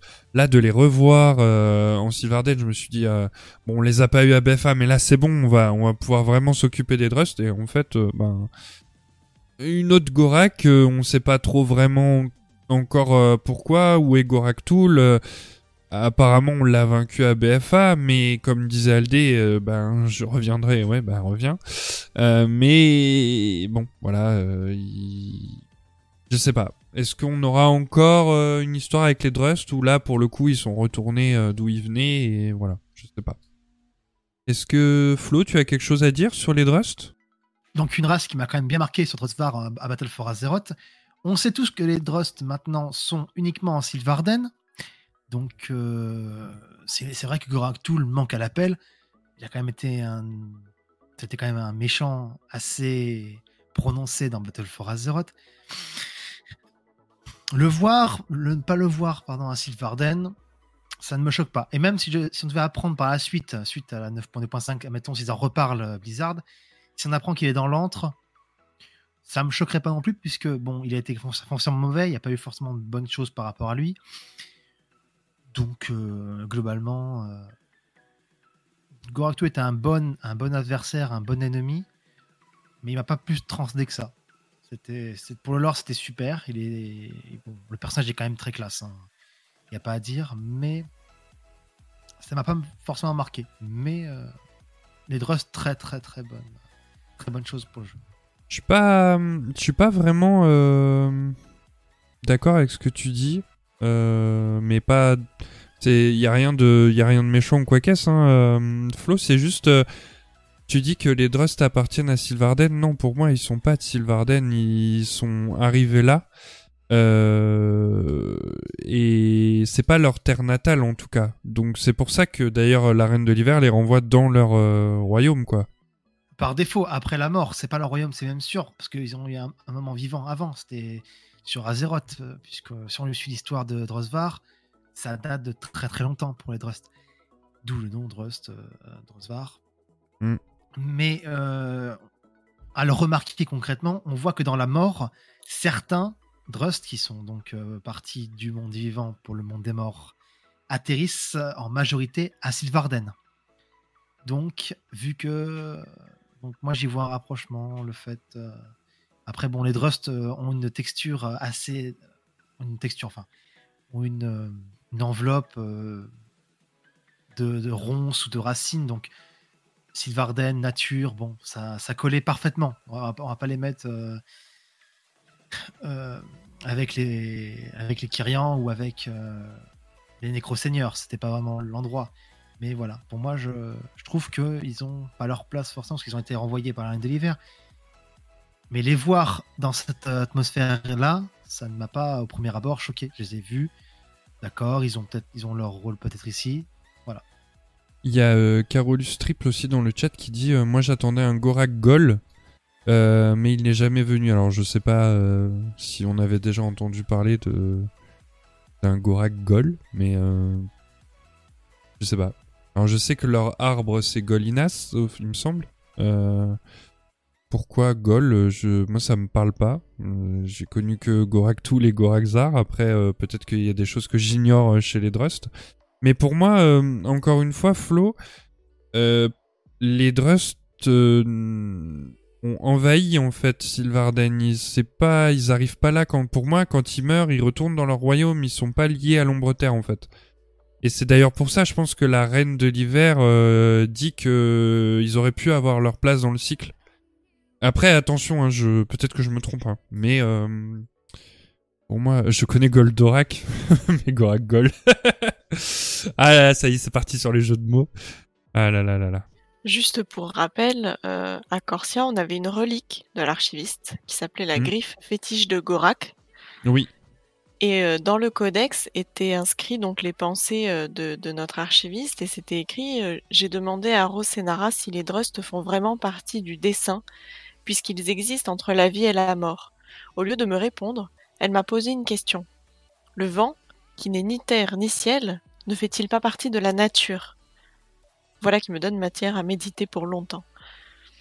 Je pense que ça rejoint un peu ce que vous disiez. Ils sont, ils font partie du cycle. Ils font partie de la nature tel le vent, sans forcément euh, avoir un, rôle euh, peut-être prédominant ou peut-être euh, en permanence ou Le vent n'est pas tout le temps présent, alors qu'il fait quand même partie de la nature. Peut-être que au final les les Drust c'est ça, c'est ils viennent par moment comme euh, je- j'en sais rien, mais ils viennent par moment pour changer un peu le fil de, la quiétude de Sylvarden, mais pour le bien du cycle et du dessin, euh, qui est bien plus grand que, que tous ceux qui peuvent essayer de l'imaginer.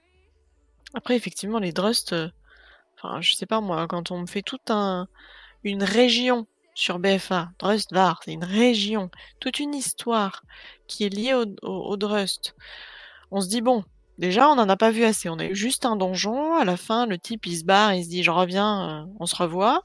Ok. On passe à Shadowland. On se dit, bon, peut-être. Sylvarden, on a quand même des chapitres entiers de la campagne de Sylvarden qui sont liés au Drust. Et voilà. De la campagne de Sylvarden et de la campagne des Failles. Oui, ouais, bien sûr, les deux. Parce que Mais, au euh, début, euh, ils nous l'ont ramené un peu énigmatiquement quand même, hein, les, les Drust. hein. Je sais pas si vous vous souvenez, mais euh, au début, c'était ah mais tiens, on reconnaît cette magie. On c'est familier. Oui, c'était une magie qui possédait les, C'était les bleu, on c'était- savait ouais, pas trop voilà, pourquoi, ouais. on savait pas Mm. trop d'où, ils étaient masqués. C'est c'est après qu'on s'est dit tiens, c'était peut-être les Drust. Mm. Et c'est comme ça qu'ils nous l'ont révélé d'ailleurs. Mais c'est vrai que cette magie bleue avec des trucs un peu éclatants, euh, dans, un bleu noir avec des trucs un peu éclatants, on se dit mais ça me parle ça. Et effectivement, c'est comme ça qu'on a su que par la suite c'était c'était les Drust.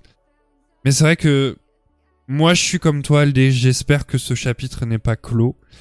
Euh, et j'attends vraiment une rencontre euh, au cœur, au cœur de la terre des, des Drust, quoi. Mm. Mais pour moi, ils sont pas de Sylvarden.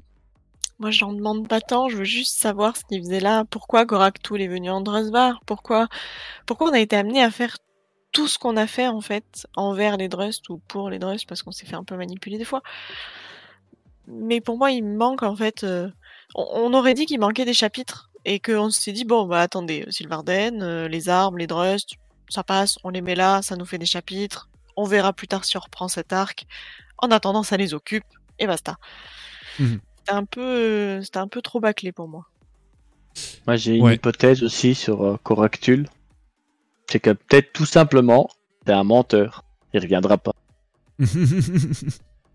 ah oui, bah oui, il a pu dire je reviendrai, mais en fait non, il il peut pas. Non, bah non. Il est passé derrière son portail, il est tombé dans un trou et, et voilà quoi, c'est foutu quoi. Et mince. Et voilà. Et, et voilà. Ah, Thomas dit je pense que les Drust sont dans un autre plan, un couloir entre la vie et la mort. Hmm, Je sais pas, mais moi je pense plus qu'ils sont euh, liés au cauchemar d'Emeraude. Euh, après il y a, y a euh, comment il y a euh, il y a BFA, on sait qu'ils viennent des Ultères de toute façon, c'est leur c'est leur royaume et est-ce que le royaume des Ultères serait pas lié au cauchemar d'Emeraude Ça pourrait expliquer des choses, mais euh, après, euh, du coup, ça expliquerait aussi pourquoi ils sont arrivés, enfin, ils sont allés vers Sylvarden, parce que c'est un peu, euh, moi, je lis un peu le cauchemar d'Emeraude, un peu à tout ce qui est druidique, et on lit un peu à Sylvarden à, tout ce qui est un peu druidique aussi, donc voilà, il y a des rapprochements, mais mais encore une fois, euh, on on sait pas. donc euh, bon, voilà, c'est vrai que plus on avance dans ce podcast et plus on se dit bah il nous manque des pièces de puzzle quand même euh, au sein de Shadowlands. C'est un peu dommage quand même. Mais bon. Peut-être, c'est peut-être aussi voulu par Blizzard et, et nous faire tourner en bourrique comme ça. Et puis peut-être que, comme disait, je sais plus son pseudo, mais euh, euh, le grand fou de la vie, peut-être qu'on aura les réponses euh, au patch 9.2.5. Parce qu'il me semble qu'il y a pas mal de dialogues aussi qui ont été datamine et j'ai pas lu, mais euh, il me semble qu'il y a eu pas mal de, choses qui a été dataminées déjà du patch 9.2.5, donc il y a, des choses qui nous attendent encore dans ce patch.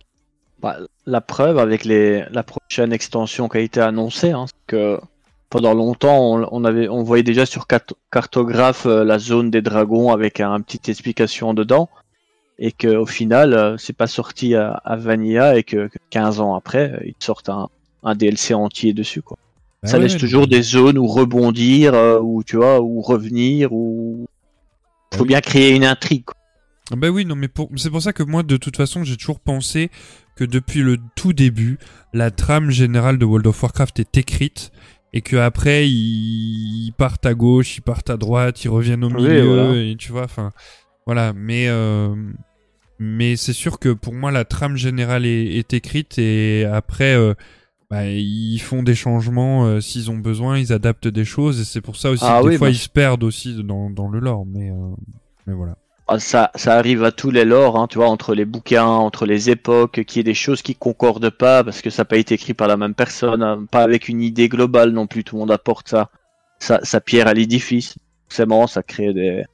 Mm. Et d'ailleurs, euh, quand on reparle de, du grimoire de l'ombre terre, euh, moi j'ai- j'aime beaucoup euh, le le- les pics qu'on voit les négociants envers euh, non c'est c'est notre cosmos qui est qui est- c'est nous qui avons raison euh, les titans euh, faut faut pas les écouter euh, ils ont tout faux euh, ils s'approprient un truc à eux euh, c'est c'est eux qui les ont créés alors que enfin qui qui ont tout créé alors que non euh.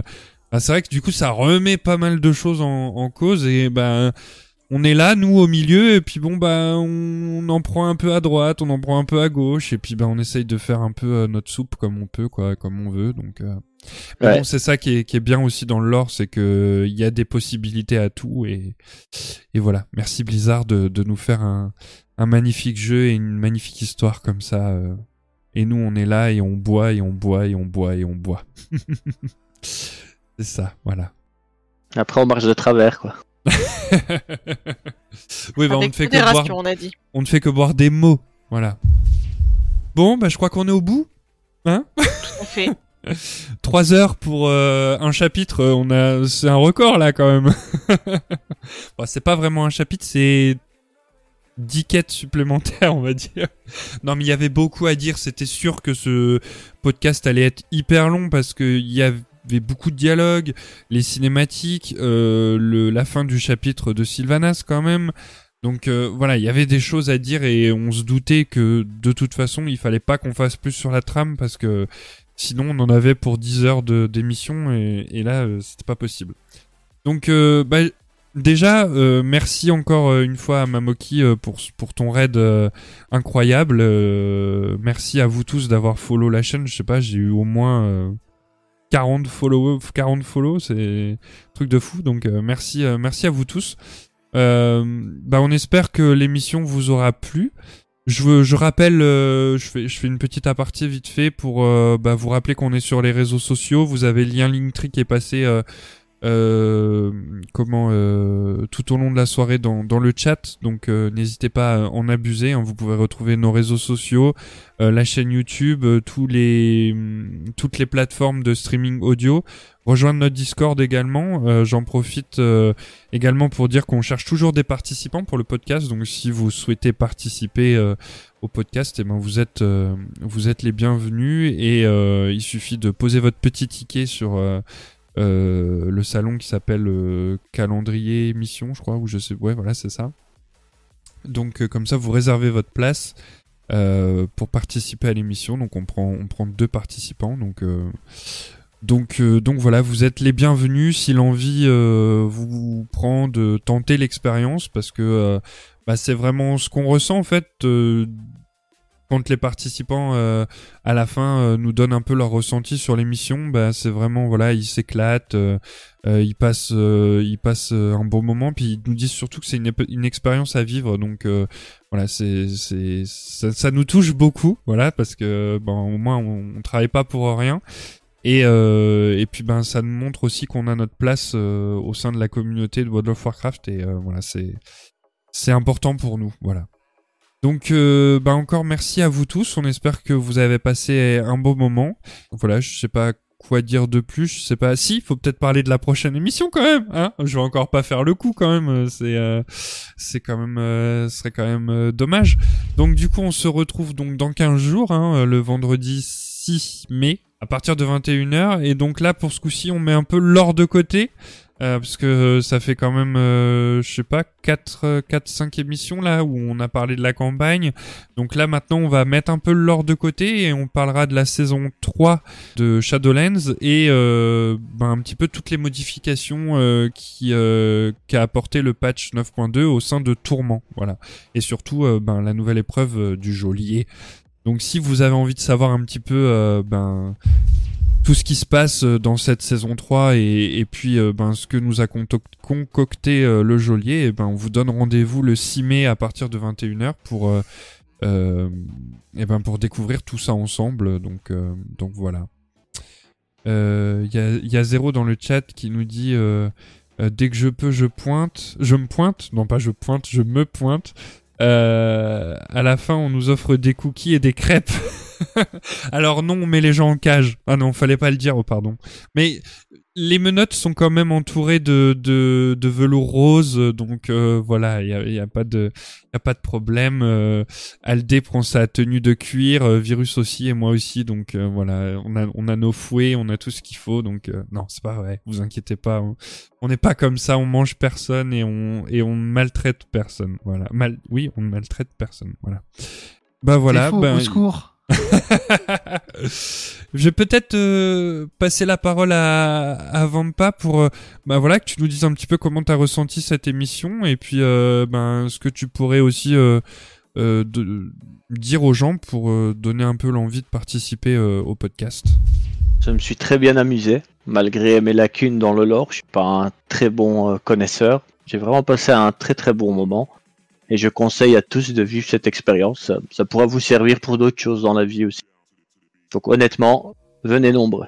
Bah écoute, euh, merci beaucoup pour euh, pour ces jolis mots et pour ce, ce beau ressenti. Merci, euh, merci énormément. C'est et puis euh, non, t'inquiète pas, tu euh, tu as ta place, Vampa et et de toute façon, euh, quand enfin rien n'est bête, rien n'est faux. comme on dit, de toute façon, Shadowlands, on peut se tromper, on a le choix puisque de toute façon, on n'a pas les, enfin, on n'a pas les tenants et les aboutissants. Donc de toute façon, euh, voilà, il y a pas de, il y a, y a le droit de se tromper. On n'est pas là pour euh, pointer du doigt. C'est ça, c'est hors de question et c'est pas sur notre podcast. Donc euh, donc voilà. Et puis euh, alors il y a zéro aussi qui dit, c'est pas ce qui est écrit en tout petit en bas du contrat? Bah non, c'est pas ce qui est écrit en bas du contrat. et je pense que Flo va pouvoir va pouvoir aussi dire que c'est pas ce qui est écrit en bas du contrat. Alors, en bas du contrat, il y a écrit concrètement, c'est marqué noir sur blanc. Hein. Chaîne, cage, et maltraitance animalière ou humaine, c'est comme tu le sens. Voilà, t'es un gnome, t'es un peu comme un écureuil.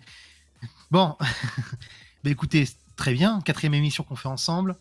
Euh, je reviens, la première que j'ai faite c'était avec euh, Vampa. Je reviens pour la dernière avec Vampa. Enfin, la dernière, la dernière chapitrage de, de Zeres Mortis. Un vrai régal toujours de travailler avec vous. Super, merci encore de, vo- de votre accueil, très, très sympathique que du bon. Franchement, venez, euh, lien dans la description de la chaîne Twitch euh, de Crofel, lien du Discord. euh, venez, venez vous amuser aussi, parler, discuter. ça forme les gens aussi sur- beaucoup à mieux parler, avoir avoir un peu mieux, avoir moins de stress dans la voix. Et franchement, c'est que du bien. Et en plus, on parle de World of Warcraft, donc pas de problème là-dessus. C'est quelque chose qu'on aime, une passion qu'on a ensemble, donc let's go.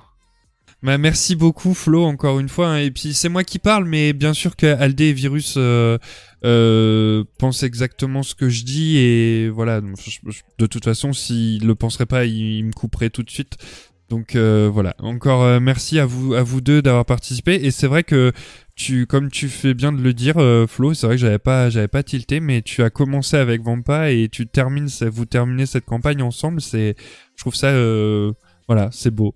Donc, euh, ben, GG encore à vous deux d'avoir participé. Merci pour tout. Et puis, euh, bah, je pense qu'il va être temps de rendre l'antenne. Qu'est-ce que, vous pensez? On va, aller euh, un petit peu réfléchir à tout ça dans notre lit. On va vous laisser vous reposer.